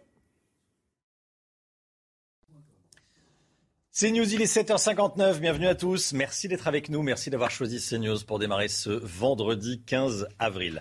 À la une, la politique, bien sûr. Marine Le Pen appelle à faire barrage à Emmanuel Macron. Elle demande à tous les électeurs de la droite, de la gauche ou d'ailleurs de voter pour elle dans neuf jours. Reportage auprès des participants à son meeting d'Avignon hier soir. De nombreux appels à voter Emmanuel Macron. Le dernier en date est celui de l'ancien président socialiste François Hollande. François Hollande qui vous demande de voter Macron. Vous l'entendrez. Et puis le navire amiral de la marine russe en mer Noire, le Moskva, a coulé. Que sait-on de ce qui s'est passé? On est avec le général Clermont. A tout de suite, mon général. Les Français doivent faire barrage au retour d'Emmanuel Macron. Ce sont les mots de Marine Le Pen prononcés hier soir à Avignon, Chana. Un appel lancé par la candidate Rassemblement national aux patriotes de droite, de gauche ou d'ailleurs. Vincent Fandège. C'est une démonstration de force de Marine Le Pen. À Avignon, ville qui a placé Jean-Luc Mélenchon à la première place, elle en appelle aux électeurs de tous bords à faire barrage à Emmanuel Macron patriotes de droite, patriotes de gauche ou d'ailleurs, je dis, dans cette élection qui nous voit rassembler pour le redressement du pays, notre seul parti, c'est la France. Si les Français ont à faire barrage, c'est au retour d'Emmanuel Macron. Dans la salle, des militants, mais aussi des nouveaux électeurs. Je fais partie des réservistes. Je n'ai pas voté pour elle au premier tour. Donc je suis venue la voir. J'ai bien aimé. Je voterai pour elle. Alors moi je suis euh, fils d'immigrés et musulman et je suis venu et j'ai vu aucun raciste. De l'extérieur, il faut venir voir par soi-même. Ça sera Marine Le Pen, je pense. Pour mon premier tour, j'avais voté euh, plutôt pour Eric Zemmour, car j'avais trouvé davantage convaincant que Marine Le Pen. Mais au final, je me suis rendu compte que euh, Marine Le Pen est en fait est aussi à droite qu'Éric Zemmour. Un premier meeting d'entre-deux tours pour la candidate qui a rassemblé, selon les organisateurs, 4000 personnes hier. François Hollande votera, lui, Emmanuel Macron au second tour et il appelle tous les Français à faire de même. De même, l'ancien président socialiste qui a lancé cet appel hier soir sur la Une. Gauthier Lebret avec nous. Avec qui gouverneront Emmanuel Macron ou Marine Le Pen s'ils sont élus. Côté Emmanuel Macron, un nom circule déjà pour remplacer Jean Castex à Matignon. C'est celui d'Elisabeth Borne. Elle aurait plusieurs avantages. Lesquels? Elle a trois avantages, Romain. Déjà, c'est une figure de gauche de la Macronie. Et évidemment, ça permettra de donner des gages à l'électorat de Jean-Luc Mélenchon, qu'Emmanuel Macron espère capter. Ensuite, elle s'est menée des réformes. Elle a fait la, réforme de la SNCF et celle de l'assurance chômage. Et évidemment, il y a les réformes des retraites à mettre en place. Et enfin, c'est une femme et ça permettrait à Emmanuel Macron de tenir une vieille promesse qu'il n'a toujours pas honorée, c'est-à-dire nommer une femme à Matignon. Voilà ce qu'on dit dans la majorité. Elle fait partie des fidèles de Macron. C'est celle qui a occupé le plus de ministères elle n'a pas de casserole, elle est discrète. Macron aime bien ça. 100% confiance en elle. Elle coche donc beaucoup de cases. Avant de nuancer, Macron aime bien surprendre. Et là, du coup, bah, ça ne serait pas vraiment une surprise. Avec qui pourrait gouverner Marine Le Pen si elle était élue présidente de la République dans neuf jours? Eh bien là, c'est assez flou, Romain, puisque Marine Le Pen apparaît euh, bien seule pour le moment. Elle n'a engrangé aucun ralliement depuis sa qualification au second tour. Les choses, alors, bougeront évidemment si elle est euh, élue. Cette semaine, elle a refusé de donner le nom de son futur Premier ministre, disant que ça ne s'était jamais fait euh, eh bien, avant le second tour. Elle a eu un petit trou de mémoire, euh, Marine Le Pen, car il y a cinq ans, pendant cette même période d'entre-deux tours, elle organisait une conférence de presse pour annoncer que Nicolas Dupont-Aignan serait à Matignon si elle était élue. Alors on ne sait pas qui sera son Premier ministre, mais on sait qu'il ne le sera pas. Elle ne veut ni d'Éric Zemmour, ni de Marion Maréchal, c'est ce qu'elle a dit euh, cette semaine. Par contre, elle rêve d'Arnaud Montebourg, souverainiste de gauche, pour un gouvernement euh, d'union euh, nationale. L'ancien UMP eurodéputé RN Jean-Paul Garot ira au ministère de la Justice Place Vendôme. Le député européen Hervé Juvin à l'écologie. Vous voyez leur portrait s'afficher sur votre écran. Et puis elle a son équipe rapprochée, évidemment, Jordan Bardella, qui va être dans un instant l'invité de Laurence Ferrari, qui pourrait donc, pourquoi pas, être porte-parole du gouvernement, remplacer Gabriel Attal, David Rachlin, Sébastien euh, Chenu. Évidemment, une équipe qui n'a jamais gouverné la France avec une notoriété très variable. Merci beaucoup euh, Gauthier Lebret. Le second tour de l'élection présidentielle, regardez notre baromètre quotidien Opinionway. Pour CNews, 53% d'intention de vote pour Emmanuel Macron, 47% pour Marine Le Pen. Le croiseur russe Moskva a coulé hier soir. Le Pentagone parle d'un réel coup dur pour Vladimir Poutine. Que s'est-il passé? Deux versions s'opposent. Pour Moscou, c'est à cause d'un incendie qui s'est déclenché sur le navire que le bateau a coulé. De leur côté, les Ukrainiens affirment que c'est un de leurs missiles qui a frappé le vaisseau amiral. Général Clermont, que sait-on de ce naufrage? Effectivement, il y a deux versions, euh, mais il faut bien prendre conscience du fait que, la perte de ce bateau, c'est un, un, événement majeur dans cette guerre. Ce n'est pas n'importe quel bateau, c'est le plus gros bateau de la marine russe. C'était le bateau amiral de la flotte de la mer Noire. Aujourd'hui, les Russes ont perdu ce bateau. Euh, donc les, causes, il y en a deux possibles. La plus probable reste quand même le fait qu'il était abattu par un missile de croisière ukrainien. Un incendie n'est pas impossible. En tout état de cause, ce bateau a coulé n'existe plus. Donc c'est une humiliation, c'est un camouflet, c'est un revers supplémentaire pour Vladimir Poutine, pour la marine russe et puis pour le nouveau patron des, forces interarmées russes, qui est le, le, général Dvornikov, qui a été nommé il n'y a pas très longtemps par Poutine. Il commence très mal son, euh, son, séjour, à son, commandement à la tête de, l'opération ukrainienne.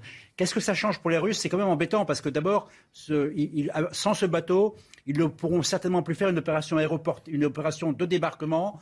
Euh, pour la prise d'Odessa, qui était une opération amphibie euh, envisagée, ils ne peuvent plus la faire. Ils ont besoin d'un bateau de commandement, ils n'en ont plus. S'ils veulent un deuxième croiseur, c'est compliqué parce qu'il faut les chercher en Méditerranée il faut demander gentiment aux Turcs qu'ils puissent passer les détroits. Et ce n'est pas évident que les Turcs laissent passer euh, euh, les détroits à un nouveau croiseur. Donc euh, on arrive à une situation compliquée pour les Russes.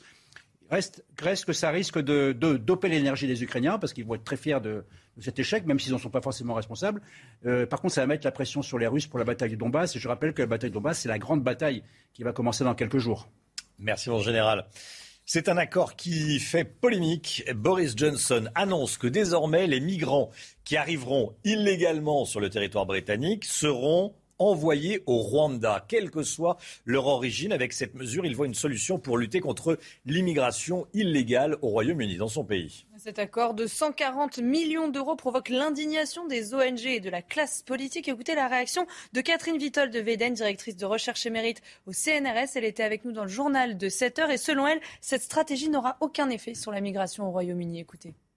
Je pense que c'est une opération de dissuasion parce que la question migratoire a été un aspect essentiel du Brexit, lutter contre l'immigration irrégulière. Il a renoncé au pushback, comme on dit, c'est-à-dire repousser les bateaux qui arrivent vers le Royaume-Uni euh, pendant toute la période de, euh, de, de 2020-2021 surtout. Je pense que ça n'aura aucun effet en réalité. Et puis c'est contraire au droit d'asile parce que si on respecte la Convention de Genève, il faut demander l'asile sur le territoire dans mmh. lequel on fait sa candidature. CNews, il est 8h07. Merci d'être avec nous.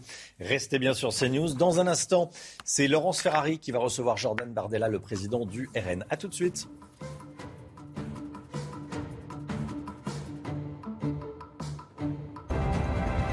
Rendez-vous avec Pascal Pro dans l'heure des pros, du lundi au vendredi de 9h à 10h30. C'est News, il est 8h14. Bienvenue à tous. Laurence Ferrari, dans un instant, vous recevez Jordan Bardella, le président du Rassemblement national. Mais tout de suite, le point info avec vous, Chana Lousteau. François Hollande appelle à voter Emmanuel Macron au second tour. L'ancien président de la République l'a dit hier soir sur la Une. Pour les électeurs de gauche hésitants, il martèle le vote Macron permet que Madame Le Pen ne gagne pas. C'était il y a trois ans, jour pour jour, le 15 avril 2019, la cathédrale de Notre-Dame de Paris prenait feu. L'incendie colossal avait détruit la toiture et la flèche de l'édifice. Emmanuel Macron avait promis de la reconstruire en cinq ans. Il sera sur place à 16h30. Cette information de la matinée, des affrontements entre manifestants palestiniens et policiers israéliens ont eu lieu ce matin à Jérusalem. Sept personnes ont été blessées et transportées à l'hôpital. Selon plusieurs témoins, des pierres ont été jetées par les Palestiniens sur la police israélienne qui a répondu par des tirs de balles en caoutchouc. 8h15, Laurence Ferrari, vous recevez Jordan Bardella. Bonjour Jordan Bardella. Bonjour. Bienvenue dans la matinale de CNews. Hier, Marine Le Pen était en meeting à Avignon avec la volonté de faire du 24 avril un printemps français pour faire barrage à Emmanuel Macron et avec des appels du pied euh, aux électeurs de Jean-Luc Mélenchon, patriotes de droite ou de gauche, euh, faire barrage à la caste qui nous gouverne, bloc élitaire contre bloc populaire. C'est encore une fois eux, ces électeurs-là, que vous essayez de ramener à vous?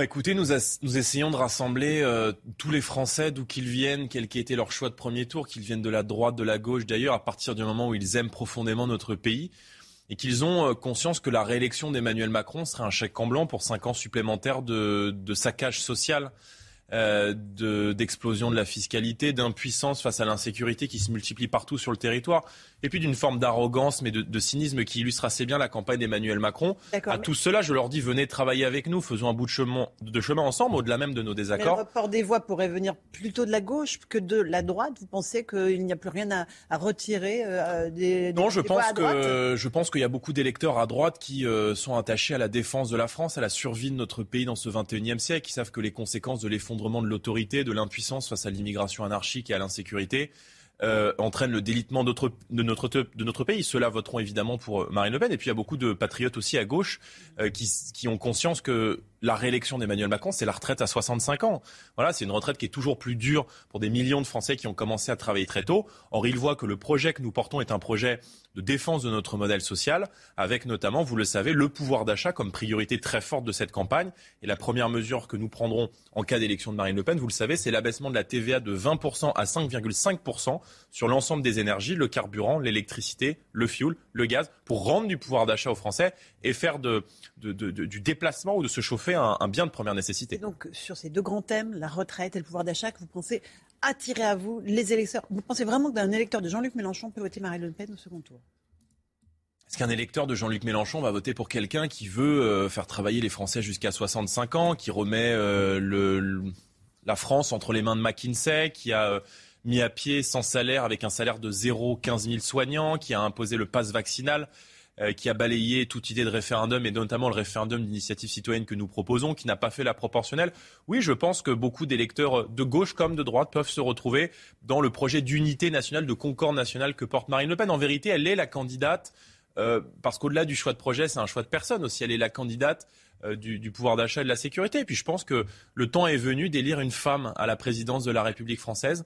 Et je crois qu'aujourd'hui, nous sommes prêts à gouverner. L'une des clés du scrutin, c'est bien sûr la participation, mais aussi le vote jeune qui a voté massivement pour Jean-Luc Mélenchon.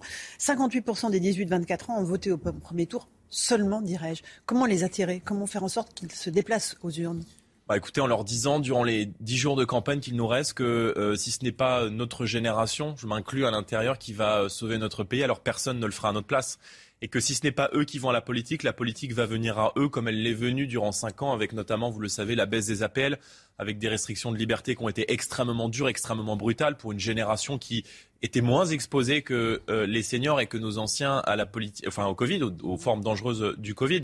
Et puis je veux leur dire que euh, l'insécurité est partout autour d'eux. Il n'y a pas une seule femme de mon âge qui, lorsqu'elle sort dans la rue, ne se retourne pas derrière elle parce qu'elle ne craint pas pour sa sécurité, euh, parce qu'elle craint d'être agressée, parce qu'elle craint d'être harcelée. Et, et, et cette inquiétude cette restriction de liberté fondamentale, elle est la conséquence du laxisme judiciaire qui a été conduit pendant cinq ans par, euh, par, euh, par monsieur, monsieur Macron.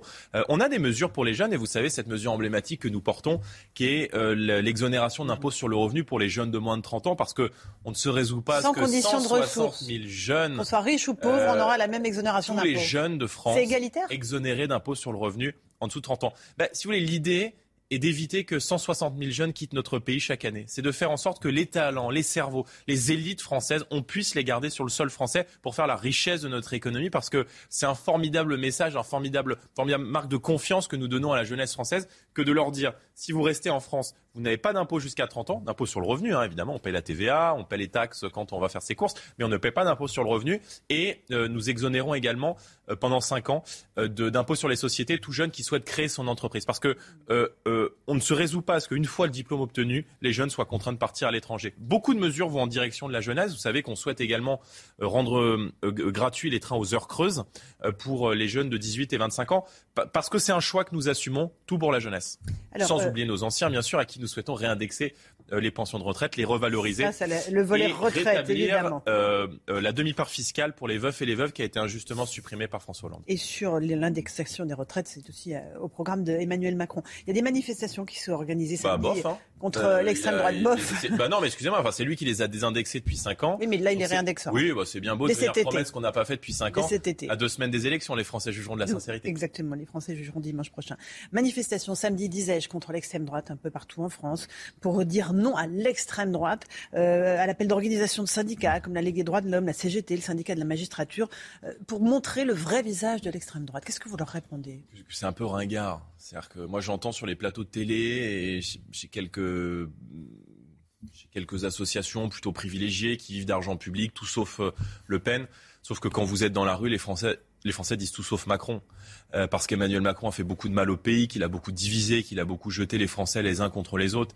Et, vous entendez quand même ceux qui disent que- tout sauf Le Pen. Enfin, Non, euh, je, n'êtes pas, je- vous êtes pas sourd. Il y a de, bah, écoutez, deux côtés, il y a l'entends, deux moi, je- rejets. Je, l'entends sur les plateaux de télé, euh, je l'entends quand je lis euh, Le Monde, euh, quand je regarde, euh, quand je regarde BFM, mais euh, dans la rue, les Français ne disent pas cela. Il n'y a pas un Français qui pense que Marine Le Pen, sincèrement, est d'extrême droite et qui est dangereuse pour le pays. En vérité, tous ces arguments, tous ces anathèmes qui ont été utilisés pendant des années sont assez ringards. Moi, je pense que euh, les Français voient en Marine Le Pen une femme sincère, une femme courageuse, euh, une femme qui a sacrifié aussi une partie de sa vie personnelle pour défendre les Français et dont même les Français qui sont en désaccord avec elle ne peuvent douter de sa sincérité, de sa volonté de rendre aux Français leur pays, leur argent, de leur rendre leur sécurité, leur liberté. Et je pense que euh, savent qu'avec elle, il n'y aura pas de faux, il n'y aura pas de surprise. Euh, ils savent, je pense, que c'est une femme qui aime les Français, qui les respecte et qui aime tous les Français sans distinction. Et moi, je veux dire, dans cette dernière ligne droite, aux Français qui sont en désaccord avec nous, allez lire le projet. Ne vous fiez pas au prêt-à-penser, ne vous fiez pas aux caricatures. Allez écouter Marine Le Pen, allez regarder ce qu'on propose et faites votre choix en votre âme et conscience. Parce que je pense vraiment qu'une course contre la montre est engagée, qu'on ne peut pas se permettre 50 plus Emmanuel Macron. Après Nicolas Sarkozy, c'est François Hollande qui appelle à voter euh, pour Emmanuel Macron. C'est le vote Macron qui permet que Marine Le Pen ne gagne pas. Deux soutiens importants. Non, euh, je pense que la consigne de vote de François Hollande n'intéresse pas grand monde. François Hollande a été incapable de se représenter à la dernière présidentielle tant son bilan était mauvais. Euh, mais il est le père politique, le père spirituel d'Emmanuel Macron. En vérité, Emmanuel Macron s'est présenté comme l'artisan d'un monde nouveau. Euh, il n'est que l'épilogue, que le dernier épisode de 30 ans de politique qui se ressemblent. Euh, Français, je vous dis, vous, vous, vous subissez la même politique depuis 30 ans. On a tout essayé. On a essayé les mêmes, on a essayé les mêmes politiques avec des personnalités différentes. Rien n'a changé. Et je pense qu'il est temps euh, de porter au pouvoir un projet national sérieux, patriote, solide, qui a pour ambition de permettre aux Français de reprendre le contrôle. J'évoquais le pouvoir d'achat, mais vous savez que euh, l'un des grands référendums que nous lancerons dès 2022 est ce grand référendum sur l'immigration, qui a pour but euh, de, là encore, de consulter les Français sur une politique qu'ils subissent depuis 30 ans et dont je pense ils sont très Quel- nombreux à vouloir aujourd'hui Quelles remettre sont- des portes à la Maison Quelles sont France. les questions que vous poserez si Marine Le Pen était élue Quelles questions vous poseriez aux Français lors de ce référendum? Est-ce que Alors- ce serait pour ou contre l'immigration? Non. Quels sont les points que vous évoqueriez? C'est un projet de loi. Euh, clé en main qui est rédigé, que les Français peuvent consulter sur notre site internet, site de campagne, qui sera soumis à l'approbation du peuple français. Dans ce projet de loi, il y a tout. Et le Euh, Parlement? Ah bah, si ça passe par le, euh, si c'est un projet de loi qui est soumis par référendum, c'est le peuple, le référendum et le peuple français. Dedans, il y a tout pour arrêter l'immigration. Il y a la maîtrise de nos frontières. Il y a la suppression du droit du sol, la fin euh, de l'acquisition automatique de la nationalité. Il y a euh, l'expulsion des clandestins, qui est le grand échec d'Emmanuel Macron. Il y a l'instauration de la priorité nationale. Vous savez que nous défendons un très grand principe, qui est celui de dire en France, les Français doivent avoir la priorité. Vous êtes citoyen français sans aucune autre distinction dans l'accès à l'emploi ou dans l'accès au logement. Aujourd'hui, on sait que dans les HLM s'est instaurée une véritable préférence étrangère. On sait que 31% des immigrés sont aujourd'hui en HLM. Or, il y a des Français, y compris d'ailleurs les Français issus de l'immigration, qui euh, ont besoin de ce logement social. Donc nous leur donnons une priorité d'accès et euh, ça s'appelle la priorité nationale. C'est en pratique dans beaucoup de pays du monde. Ça ne veut pas dire euh, exclusif pour les Français, mais il y a une priorité. En revanche, c'est vrai que nous réserverons, et ça c'est un point important du référendum, les aides sociales aux familles françaises. Si ce référendum est perdu, quelle conclusion en tire Marine Le Pen? Est-ce qu'elle démissionne immédiatement quelques semaines eh bien, après son ça voudra dire ce que je, ça voudra dire ce que je ne crois pas, et vous non plus, je pense qu'il y a une majorité de Français qui veut continuer d'accueillir des centaines de milliers de personnes chaque année. On voit bien que quand on consulte les Français dans toutes les études d'opinion, ils Est-ce que ça engagera sa responsabilité? Est-ce que ce référendum, si les Français répondent non, entraînera la démission de Marine Le Pen? Mais vous savez. Euh, non, vous allez me dire non. Bah, Elle n'engagera pas, sa responsabilité. Non, pas sa démission, mais euh, on mènera la politique que les Français choisissent de mener. C'est-à-dire que si les Français nous disent on veut être submergé, on veut accueillir des centaines de milliers de personnes chaque année, on ne veut pas expulser les clandestins, eh bien, moi, je suis en désaccord avec cette politique, mais je me plierai à la vie majoritaire. vous changerez votre programme. Croyez-moi, croyez-moi, euh, les Français qui nous écoutent sont très nombreux ce matin à vouloir arrêter l'immigration, à vouloir défendre leur mode de vie, parce qu'il y a des millions de Français qui ont le sentiment de, de, de ne plus reconnaître le pays dans lequel ils ont grandi et de vouloir mettre fin à cette anarchie euh, migratoire. Et puis, vous savez, euh, il faut défendre l'assimilation parce qu'il y a beaucoup de générations d'immigrés qui sont arrivés dans notre pays, qui ont fait cet effort exigeant d'aimer la France, de s'assimiler à nos modes de vie, de respecter l'enseignant, de respecter la police génération dont fait partie ma famille et il n'y a pas de raison que ceux qui arrivent aujourd'hui soient dispensés de cet effort. Sur la pratique référendaire, un certain nombre de constitutionnalistes s'expriment en disant euh, ça va euh, détourner en fait l'esprit de la Constitution. Marine Le Pen veut s'asseoir sur l'état de droit. Elle veut contourner en fait le Conseil constitutionnel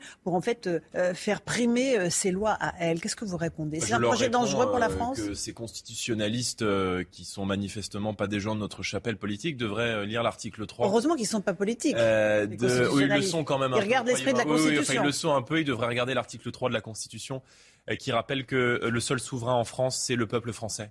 Euh, il ne faut pas avoir peur du peuple français. Ça fait de trop nombreuses années dans notre pays que nous mettons en place des politiques qui sont contraires aux intérêts du peuple français, que les Français rejettent, que les Français ne veulent plus. Nous, nous n'avons pas peur du peuple français. Vous savez, les Français, ils sont intelligents, ils sont grands, ils sont matures, et nous leur faisons confiance. Et si par référendum, les Français s'expriment, eh bien, nous respecterons leur volonté. Je vous rappelle que la dernière fois qu'on a consulté les Français par référendum, c'était en 2005. Ils avaient dit non à la Constitution européenne.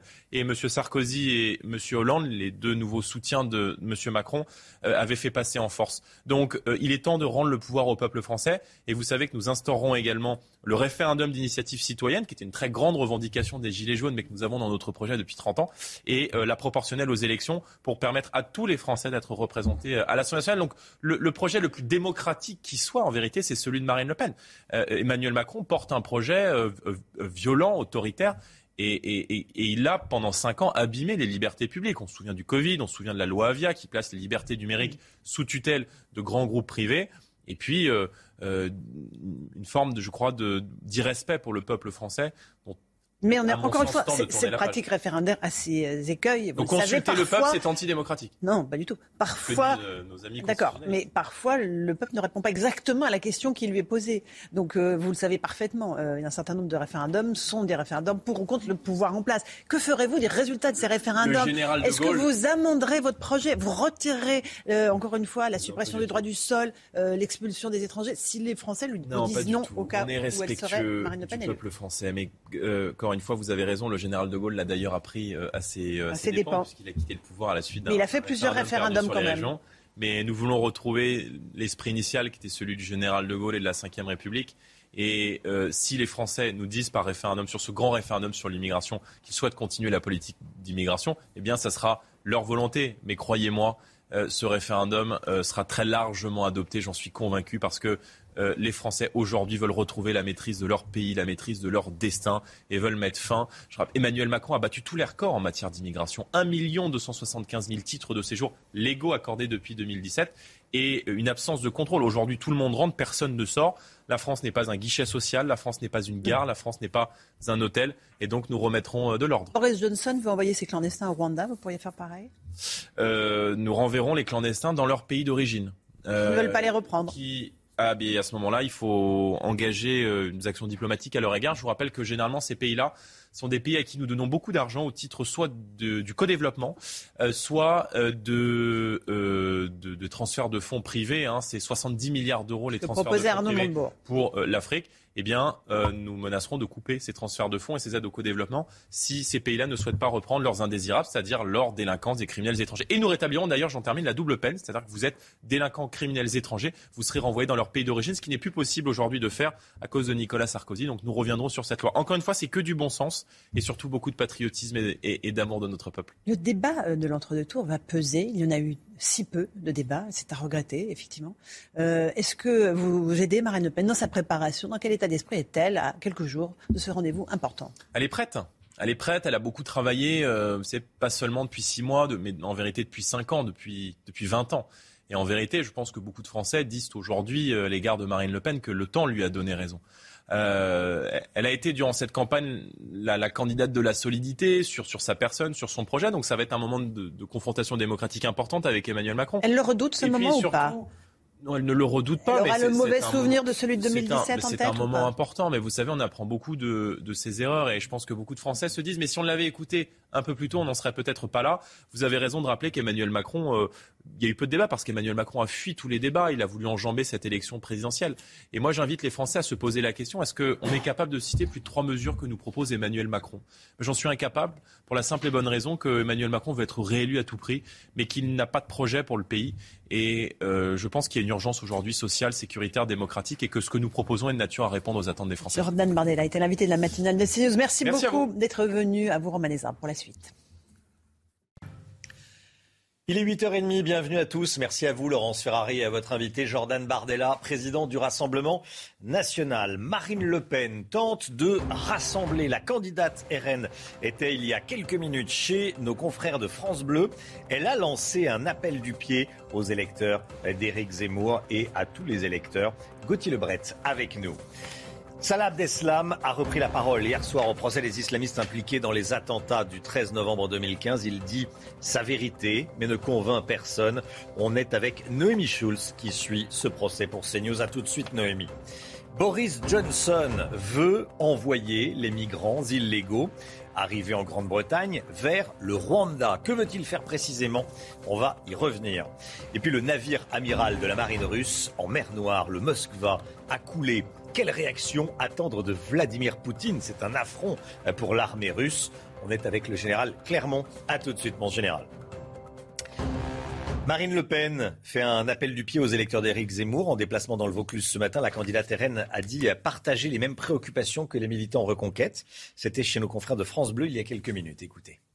Je dis que euh, le projet que je présente euh, devrait pouvoir quand même leur convenir. Vous voyez, parce que euh, je suis la candidate qui va protéger la civilisation française, en même temps qu'elle protège le système de protection sociale français. Donc, je pense que mon projet est complet. Ils savent très bien que je souhaite arrêter une immigration qui est devenue totalement anarchique dans notre pays et que je suis attaché à défendre notre identité, notre tranquillité, notre sécurité. Et je sais que ce sont des préoccupations qu'ils partagent. Gauthier Lebret, Marine Le Pen cherche à rassembler. Oui, on l'a vu euh, hier à Avignon, elle cherchait les électeurs euh, de euh, Jean-Luc Mélenchon. Et donc ce matin, on vient de l'entendre, ceux d'Éric Zemmour. C'est deux jambes, Marine Le Pen, le régalien et le quotidien. On le sait, elle doit capter une large majorité des électeurs d'Éric Zemmour. Alors certains électeurs d'Éric Zemmour trouvaient qu'elle parlait justement trop de pouvoir d'achat et pas euh, euh, assez d'immigration. Et à l'inverse, dans l'équipe d'Éric Zemmour, quand ils font le bilan eh bien, de ce qui a coûté sans doute sa place à Éric Zemmour et ce qui a enclenché le vote utile pour Marine Le Pen, c'est qu'elle est devenue la candidate du pouvoir euh, d'achat et euh, qu'Éric Zemmour a trop parlé eh bien, d'identité et pas justement assez du quotidien des Français. Mais alors le torchon brûle un peu entre Marine Le Pen et Éric Zemmour, puisque Marine Le Pen a dit eh bien, qu'elle n'en voulait pas dans son gouvernement, qu'elle voulait pas faire des meetings communs avec lui. Et donc, il lui a servi un peu de paratonnerre pendant cette campagne, Éric Zemmour. Il a pris la foudre, tant et si bien qu'elle a fait une campagne de premier tour très tranquillement, où c'est euh, Éric Zemmour qui était la cible de polémique. Et en réalité, il doit un peu lui manquer, Éric Zemmour, au, vu de sa semaine à Marine Le Pen. Marine Le Pen qui a tenu un grand meeting hier à Avignon. Elle sera aujourd'hui dans la ville, en tout cas dans la, dans la région. Qu'est-ce qu'il faut retenir du, meeting d'hier soir? Je voulais aussi vous dire sur Éric Zemmour qui se sont appelés hein, cette semaine. Marine Le Pen a appelé Éric Zemmour pour le remercier, puisque Éric Zemmour eh bien, a appelé euh, directement le dimanche soir a appelé à, voter Marine Le Pen. Alors sur la forme, ce meeting, 4000 euh, personnes, l'un des plus gros meetings de Marine Le Pen, son premier de l'entre-deux tours. Il y en aura un autre eh bien, la semaine prochaine à Arras. On était quand même loin dans les moyens et la mise en scène eh bien, d'Emmanuel Macron à l'Arena ou euh, des meetings d'Éric Zemmour, même si on a compris définitivement pendant cette campagne que ce n'est pas la ferveur dans la salle qui fait l'élection. Et puis sur le fond, elle était donc à Avignon, ville où Jean-Luc Mélenchon, on le disait, est arrivé en tête, la réserve de voix de cette élection. Elle a donc mis une nouvelle fois en avant son projet social, rejetant en bloc la réforme des retraites d'Emmanuel Macron. Emmanuel Macron qui a évidemment été sa première cible, son unique cible pendant ce meeting, alors que l'écart s'est tout de même creusé entre les deux dans les sondages. On n'est plus à 51-49 comme eh bien, juste avant le premier tour. Marine Le Pen a donc passé à l'offensive. Elle dénonce un quinquennat qui aura divisé, blessé, je la cite, méprisé, et fait de l'élection un match entre deux blocs. D'un côté, le bloc euh, populaire qu'elle incarne selon elle, et de l'autre, le bloc élitaire, celui du président candidat. Un, un duel entre nationaux et mondialistes. Elle a donc appelé eh bien, les abstentionnistes à se mobiliser pour faire barrage au président sortant. Merci beaucoup Gauthier. Regardons ensemble le résultat de notre baromètre quotidien Opinionway pour CNews. Emmanuel Macron 53% d'intention de vote. Marine Le Pen 47%. Un baromètre publié chaque jour. François Hollande votera Emmanuel Macron au second tour, Chana. Hein. Il appelle tous les Français à faire la même chose. Et pour les électeurs de gauche hésitants, il martèle le vote Macron permet que Madame Le Pen ne gagne pas. Le procès des terroristes du 13 novembre 2015 et de leurs complices islamistes. L'audition de Salah Abdeslam se poursuit aujourd'hui. Depuis mercredi, il parle, il donne sa version des faits sur euh, la, nuit de l'horreur, la nuit des, lâches attaques. On est avec Noémie Schulz. Vous suivez ce procès pour CNews. Noémie, est-ce qu'on a appris quelque chose des déclarations de Salah Abdeslam? Oui, il faut se rappeler que Salah Abdeslam, il n'avait jamais euh, parlé depuis son arrestation, ou presque. Il avait euh, euh, dit, fait quelques déclarations à la juge d'instruction belge quand il avait été interpellé, mais depuis son arrivée en France, il n'avait jamais rien dit, rien pendant six ans. Et au début du procès, il avait dit qu'il parlerait avant de se murer dans le silence le jour où il devait être interrogé sur les, les attentats. C'était le 30 mars dernier. Alors avant-hier, quand il a dit finalement j'ai décidé de parler, évidemment, c'était un peu la, la, surprise dans la salle d'audience. Il a raconté, Salah Abdeslam, vous l'avez dit, son 13 novembre, sa soirée des, attentats. Il affirme qu'il a été informé euh, du projet d'attaque deux jours avant seulement. Euh, je n'étais pas prêt, se souvient-il, mais la détermination d'Abdelhamid Abaoud et de son frère Brahim Abdeslam surtout eh bien, l'ont convaincu. Il assure qu'il ignorait les autres cibles, à part le Stade de France, puisqu'il a déposé les, kamikazes. Il ne savait pas pour les terrasses, il ne savait pas pour le Bataclan. Il n'était au courant, affirme-t-il, que de sa mission à lui, déclencher sa ceinture explosive dans un café du 18e arrondissement. Il affirme s'y être rendu, donc le soir du 13 novembre. J'ai vu des jeunes, des très jeunes, les gens qui dansaient, rigolaient. J'ai renoncé par humanité, je ne pouvais pas les tuer. Il dit qu'il a renoncé par humanité. Euh, c'est sa version. Est-ce que ces explications sont crédibles? Alors elle laisse en tout cas les, magistrats, les représentants du parquet national antiterroriste et, les avocats de la partie civile souvent assez euh, sceptiques. Euh, ils trouvent notamment que ça colle bien aux éléments du dossier. On sait qu'il y avait une revendication dans la revendication, il était fait mention d'une attaque dans le 18e. Là, Salah Abdeslam apporte donc une, une clé. Ça lui permet aussi de dire qu'il n'était au courant quasiment de rien et puis qu'il a renoncé. Donc, il se donne en quelque sorte euh, le, beau rôle. On sait aussi que sa ceinture était défectueuse. Donc là aussi, il y a toujours un doute. Est-ce qu'il a vraiment renoncé? Est-ce que c'est sa ceinture qui a fait défaut? Ses explications sont vagues. Il maintient qu'il ne peut pas euh, se souvenir de, de, de ce café du 18e alors qu'il avait fait un repérage avec son frère. Il peine à expliquer pourquoi il était le seul à, être prévu sur une opération euh, en solo, alors que tous les autres euh, terroristes étaient en, équipe euh, de trois.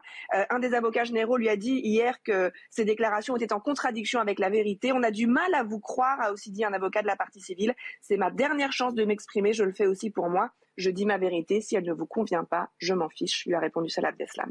Merci beaucoup, Noémie Schulz. Voilà, Salah Abdeslam qui ne convainc pas les, partis civils. Noémie Schulz qui suit ce procès euh, pour CNews. Euh, c'est un accord qui fait polémique, dont on parle. En tout cas, Boris Johnson annonce que désormais, les migrants arrivés illégalement sur le sol britannique seront envoyés au Rwanda, quelle que soit leur origine. Avec cette mesure, ils voient une, solution pour lutter contre l'immigration illégale au Royaume-Uni, Chana. hein. Cet accord de 140 millions d'euros provoque l'indignation des ONG et de la classe politique. Catherine Vitol de Véden, directrice de recherche émérite au CNRS, était avec nous dans le journal de 7 heures. Selon elle, l'immigration est au centre de la campagne électorale de Boris Johnson. Écoutez. Je pense que euh, l'objectif, c'est surtout de convaincre qu'il veut continuer à lutter contre l'immigration irrégulière parce qu'il y a des élections locales Hmm. au Royaume-Uni au mois d'avril. Mais euh, ça me paraît à la fois impopulaire, très coûteux pour le contribuable britannique et sans effet Parce que ce en qu'on- ce qu'on voit euh, comme écueil euh, à régler le problème de l'immigration, en tout cas en France, c'est que c'est trop tard. Euh, on, on dit non à ceux qui demandent l'asile au bout d'un an. Et du coup, alors un petit peu moins maintenant, effectivement, on gagne quelques mois, mais euh, beaucoup trop tard. Et du coup, les personnes ne, repartent jamais. La réalité est là. Et les, les obligations de quitter le territoire ne sont pas appliquées. Euh, du coup, est-ce que ce système ne peut pas régler le problème? Non, ça, ré- ça résoudra rien. Hmm. le coût quand même, de- le coût de renvoyer au Rwanda euh, en termes de vol euh, euh, vers le Rwanda. Et ça, c'est une décision politique, à la Ça, c'est très coûteux. Moi, je pense Si que c'est. quelqu'un le décide. Il y aura peut-être quelques vols pour dire euh, bien montrer, bien Ouais. théâtraliser, pour dire voilà, on fait les choses. Mais je pense que ça n'aura aucun effet en réalité. Et puis c'est contraire au droit d'asile, parce que si on respecte la Convention de Genève, il faut demander l'asile sur le territoire dans Mmh. lequel on fait sa candidature. Donc euh, là, on viole complètement la, la Convention de Genève. Ça pourrait décourager des illégaux de traverser la Manche ou pas? Je ne suis pas vraiment sûre parce que eux, ils ont des réseaux d'accueil familiaux souvent ou de compatriotes et euh, ce qu'ils voient dans le Royaume-Uni, c'est le rêve de réussir sa vie euh, après beaucoup de difficultés dans leur pays. Voilà, c'était euh, un- une interview qui était en, direct dans le journal de 7 heures. Une centaine de personnes ont été blessées sur l'esplanade des mosquées à Jérusalem ce matin, Chana. Et oui, après des affrontements entre manifestants palestiniens et policiers israéliens, selon plusieurs témoins, des pierres ont été jetées par les Palestiniens sur la police israélienne, qui a répondu par des tirs de balles en caoutchouc. Le croiseur russe Moskva a coulé hier soir. Le Pentagone parle d'un réel coup dur pour Vladimir Poutine. Deux versions s'opposent. Pour les Russes, c'est à cause d'un incendie qui s'est déclenché euh, sur le navire. De leur côté, les Ukrainiens affirment que c'est un missile ukrainien qui a frappé le vaisseau amiral. Toujours est-il, il a coulé. C'est un revers pour Vladimir Poutine. Le patron de la CIA, William Burns, s'inquiète de la réaction de Vladimir Poutine après ce revers militaire. Général Clermont, est-ce qu'on peut craindre une option, une réaction nucléaire de la part du président russe? Alors c'est un, point qui a été évoqué par le, le patron de la CIA, mais il faut rappeler le contexte. Le contexte, c'est une conférence donnée à des étudiants américains et à l'issue de la conférence des questions. Et sur la question est arrivée euh, la question de l'engrenage possible entre les revers russes, le désespoir de Poutine, le désespoir entraînant le passage à des armes nucléaires de faible puissance sur l'Ukraine, le tout en- entraînant l'en- l'entrée de l'OTAN en guerre et la Troisième Guerre mondiale. Donc on a un scénario fiction euh, qui a été évoqué euh, effectivement dans le cadre de ces discussions, avec un- une phrase importante qui, qui a été présidée par William Burns, hein, qui est qu'il n'y a aucun signe de la part du Pentagone détecté du recours des Russes à l'arme nucléaire tactique euh, à ce niveau des, à ce niveau des débats. Donc ça, c'est important de remettre ça dans ce contexte. Maintenant, où on est de la situation sur le terrain, Poutine n'est pas désespéré. Poutine est humilié, et l'affaire du Mosca là, va encore plus humilier. Il est en colère, il est déterminé. Donc euh, aujourd'hui, on n'est pas encore au stade d'une réflexion sur le passage d'une arme nucléaire tactique ou une arme de faible puissance sur l'Ukraine. C'est pas dire que c'est impossible, mais c'est pas pas l'actualité du moment. Peut-être plus tard on verra en fonction de l'évolution de la bataille de toutes les batailles, qui est la bataille du Donbass. Aujourd'hui, la clé euh, du succès de la guerre d'Ukraine, c'est la bataille du Donbass qui va commencer dans pas très longtemps. Et c'est de cette bataille que déterminera certainement la suite de la stratégie de Poutine. Et, effectivement, s'il subit un revers dans cette bataille, là, euh, il y a des choses inquiétantes qui peuvent se passer. Général Clermont, merci beaucoup, mon général. C'était il y a trois ans, jour pour jour. Le 15 avril 2019, brûlait la cathédrale Notre-Dame de Paris. On se souvient tous de ce qu'on faisait. Euh, le 15 avril 2019, l'incendie avait détruit la toiture, la flèche de l'édifice également. Euh, on a même cru à un moment que toute la, toute la cathédrale allait être euh, détruite. Emmanuel Macron euh, va se rendre sur place à 16h30 aujourd'hui. Il va aller voir où en sont les travaux. Les travaux de reconstruction. 8h43, c'est l'heure du rappel des titres avec Chana Lousteau. Marine Le Pen tente de rassembler. La candidate RN est en déplacement dans le Vaucluse ce matin et il y a quelques minutes, elle a fait un appel du pied aux électeurs d'Éric Zemmour. Elle a dit partager les mêmes préoccupations que les militants reconquête. C'était il y a trois ans, jour pour jour, le 15 avril 2019, la cathédrale de Notre-Dame de Paris prenait feu. Euh, L'incendie colossal avait détruit la toiture et la flèche de l'édifice. Et puis cette toute dernière information, une centaine de personnes ont été blessées après des affrontements entre manifestants palestiniens et policiers israéliens ce matin à Jérusalem. Selon plusieurs témoins, des pierres ont été jetées par les Palestiniens sur la police israélienne qui a répondu par des tirs de balles en caoutchouc. 8h44, 9h moins le quart, c'est l'heure de la santé. La santé, c'est avec qui C'est avec le docteur Brigitte Millot. Bonjour Brigitte. Bonjour Romain. Et c'est tout de suite, on va parler de quelque chose qui concerne énormément de monde, la moitié de l'humanité. Hein, c'est quand même pas mal, ça commence à devenir sérieux, c'est le mal de tête, la migraine. C'est tout de suite. Docteur Millot, 52% de la population mondiale pas 49, hein, 52. bon, voilà, bon, enfin la moitié, quoi. Hein. La moitié de la population mondiale souffre du mal de tête. Mm. Euh, ce matin, vous nous parlez plus particulièrement de la migraine. Alors, on va peut-être rappeler la différence. Parce que oui, c'est ça. Il y, a, il, y a, il y, a, mal de tête Oui. et il y a migraine. Et il faut Mhm. bien comprendre que la migraine, ça correspond à des critères très particuliers. On va les regarder un par un.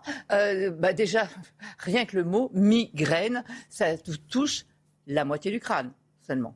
D'accord. Bah, Quand vous avez un mal, un de tête, quand vous avez un mal de tête diffus, Mm. ce n'est pas une migraine. Quand vous avez un, un mal de tête derrière, c'est autre chose, une céphalée de tension. Ça peut être d'autres problèmes. La migraine, c'est la moitié du crâne. Il faut avoir eu plusieurs crises de migraine. Si vous avez un- une fois euh, la tête, on n'est pas migraineux. hein. Il faut en avoir eu quatre ou cinq. hein. Euh, ensuite, c'est une douleur pulsatile parce qu'en fait, c'est une douleur vasculaire, la migraine. Donc, vous avez l'impression de sentir dans la moitié de la tête comme un cœur qui bat. Vous voyez, c'est réellement pulsatile. À l'origine, il y a un problème vasculaire, donc c'est pour ça que ça fait ce genre de douleur. Elle dure de 4 à 72 heures. Si ça dure une heure, c'est pas une migraine. Il faut que ce soit vraiment une douleur qui s'installe. Demi-journée, de- quoi, en gros. hein. Oui, de 4 à 72 Oui, heures. mais- Euh, ça s'accompagne de nausées, de vomissements bien souvent. Mhm. Euh, on, on a du mal à supporter le bruit et la lumière. Euh, c'est ce qui fait qu'on est obligé de rester chez soi, c'est ça. le Les migraineux passent la journée ou la- Dans le noir. dans le noir, dans leur chambre. Et demandent à tout le monde de se taire. Et demandent à tout le monde de se taire. On est, elle est aggravée, cette douleur, elle est aggravée à l'effort. Donc vous imaginez le retentissement que ça peut avoir. Vous ne pouvez pas aller travailler, vous ne pouvez pas. Enfin, ça a des retentissements dans votre vie sociale, dans votre vie professionnelle, dans votre vie personnelle. Donc, ce n'est pas rien d'être migraineux. Il faut bien le comprendre. hein. Quand on dit, euh, euh, tiens, l'excuse, euh, tiens, elle a la migraine. Non, non, c'est, c'est- Mm. on souffre réellement quand on est migraineux. hein. Donc l'origine, le mécanisme exact, on ne le connaît pas réellement. On sait dans les causes, il y a des causes génétiques, puisqu'on a des familles de migraineux. Euh, donc on vous demandera hein, souvent si vous avez euh, votre père ou votre mère qui est migraineuse, vous avez des risques de risque. devenir aussi. hein. Donc il y a une composante génétique avec plusieurs gènes qui sont impliqués et il y a, et il y a aussi tout l'environnement qui peut jouer. Alors ce serait un problème vasculaire avec une vasodilatation, c'est-à-dire les vaisseaux euh, qui se dilatent avec des substances inflammatoires aussi. Et ça c'est important notamment pour les nouveaux traitements qui arrivent, car vous imaginez bien que quand ça touche la moitié de la population, Les labos, ça les intéresse. ça les intéresse. Donc, euh, la recherche avance énormément. Euh, ce qui est important aussi de comprendre, c'est qu'il y a souvent des facteurs déclenchants. Euh, ce peut être l'alimentation. Parfois, c'est déclenché par euh, du chocolat, euh, par euh, du café, par euh, euh, de l'alcool. Euh, donc, c'est important de le savoir parce que si vous connaissez les facteurs déclenchants, faites votre petite enquête. euh, vous Par saurez... une odeur, du parfum ou Oui, ça peut parfum, essence. Euh, certains, c'est déclenché euh, avec l'odeur de l'essence. Donc, effectivement, et ça, c'est assez personnel. Donc, c'est important de trouver quels sont les facteurs qui déclenchent une migraine chez vous. Quand on peut les éviter, bien sûr, on ne peut pas tous les éviter. Mais imaginez que ce soit le café euh, ou l'alcool, on peut euh, peut-être les éviter. Il y a aussi les changements de rythme. Il y a ce qu'on appelle la migraine du week-end, par exemple. Lorsque vous êtes habitué à vous réveiller, par exemple, tous les jours à 5h30, euh, et que, Voilà. et que, et que, tout à coup, vous vous réveillez plus tard, ça peut, chez certaines personnes, ce changement de rythme, euh, mais c'est vraiment identifié. Hein. Il y a la migraine du week-end. Euh, ça peut aussi être hormonal, notamment chez les femmes. Les femmes sont plus touchées par la migraine. Euh, il y a ce qu'on appelle les migraines cataméniales, c'est-à-dire que tous les mois, au moment des règles, elles souffrent de migraine. Donc bon, Là, on peut donner aussi une pilule Hmm. pour euh, empêcher les règles. Vous voyez, c'est important de trouver les facteurs déclenchants justement pour limiter l'apparition de ces crises. Après, ce qui est important aussi, c'est de comprendre qu'une migraine, il ne faut pas la laisser s'installer. C'est-à-dire que dès que vous sentez que la douleur arrive, quand vous savez que vous êtes migraineux, tout de suite la traiter pour ne pas la laisser s'installer, sinon vous êtes parti pour plusieurs heures, plusieurs jours. Euh, les traitements existent, donc des antalgiques, des anti-inflammatoires aussi, les triptans qui sont des vasoconstricteurs, puisqu'il y a- une vasodilatation. Donc les triptans sont des médicaments vasoconstricteurs. Ça a révolutionné la prise en charge euh, des patients migraineux. Sachez aussi que si un triptan ne marche pas chez vous, il y a différentes familles de triptans. Vous pouvez en essayer un autre. Et il y a un nouveau médicament, un anticorps, qui vient d'arriver. Le problème, c'est qu'en France, il n'est toujours pas remboursé. C'est en injection et c'est quand même 250 euros l'injection. Euh, Enfin, quand vous avez des retentissements que vous pouvez plus aller travailler, que vous pouvez plus rien faire, ça se Ça réfléchit, ça se discute. Ça Ce qu'on espère surtout, c'est que Mm. ça va bientôt être remboursé. Merci beaucoup, docteur. 8h59 à moins 10. Merci d'avoir démarré cette journée de vendredi 15 avril avec nous sur CNews. On se retrouve lundi matin, ça sera lundi de Pâques, au lendemain de Pâques, avec Chana Lousteau, le docteur Millot. Le général Clermont nous a accompagnés. Merci mon général. Eric de Ritmaten sera là et tout le reste de l'équipe, bien sûr. Dans un instant, c'est l'heure des pros avec Pascal Pro et tous ses invités. Très belle journée à vous sur CNews. Tout de suite, Pascal Pro dans l'heure des pros. Planning for your next trip? Elevate your travel style with Quince. Quince has all the jet setting essentials you'll want for your next getaway, like European linen, premium luggage options, buttery soft Italian leather bags, and so much more. And it's all priced at 50 to 80% less than similar brands. Plus, Quince only works with factories that use safe and ethical manufacturing practices. Pack your bags with high-quality essentials you'll be wearing for vacations to come with Quince. Go to quince.com slash trip for free shipping and 365-day returns.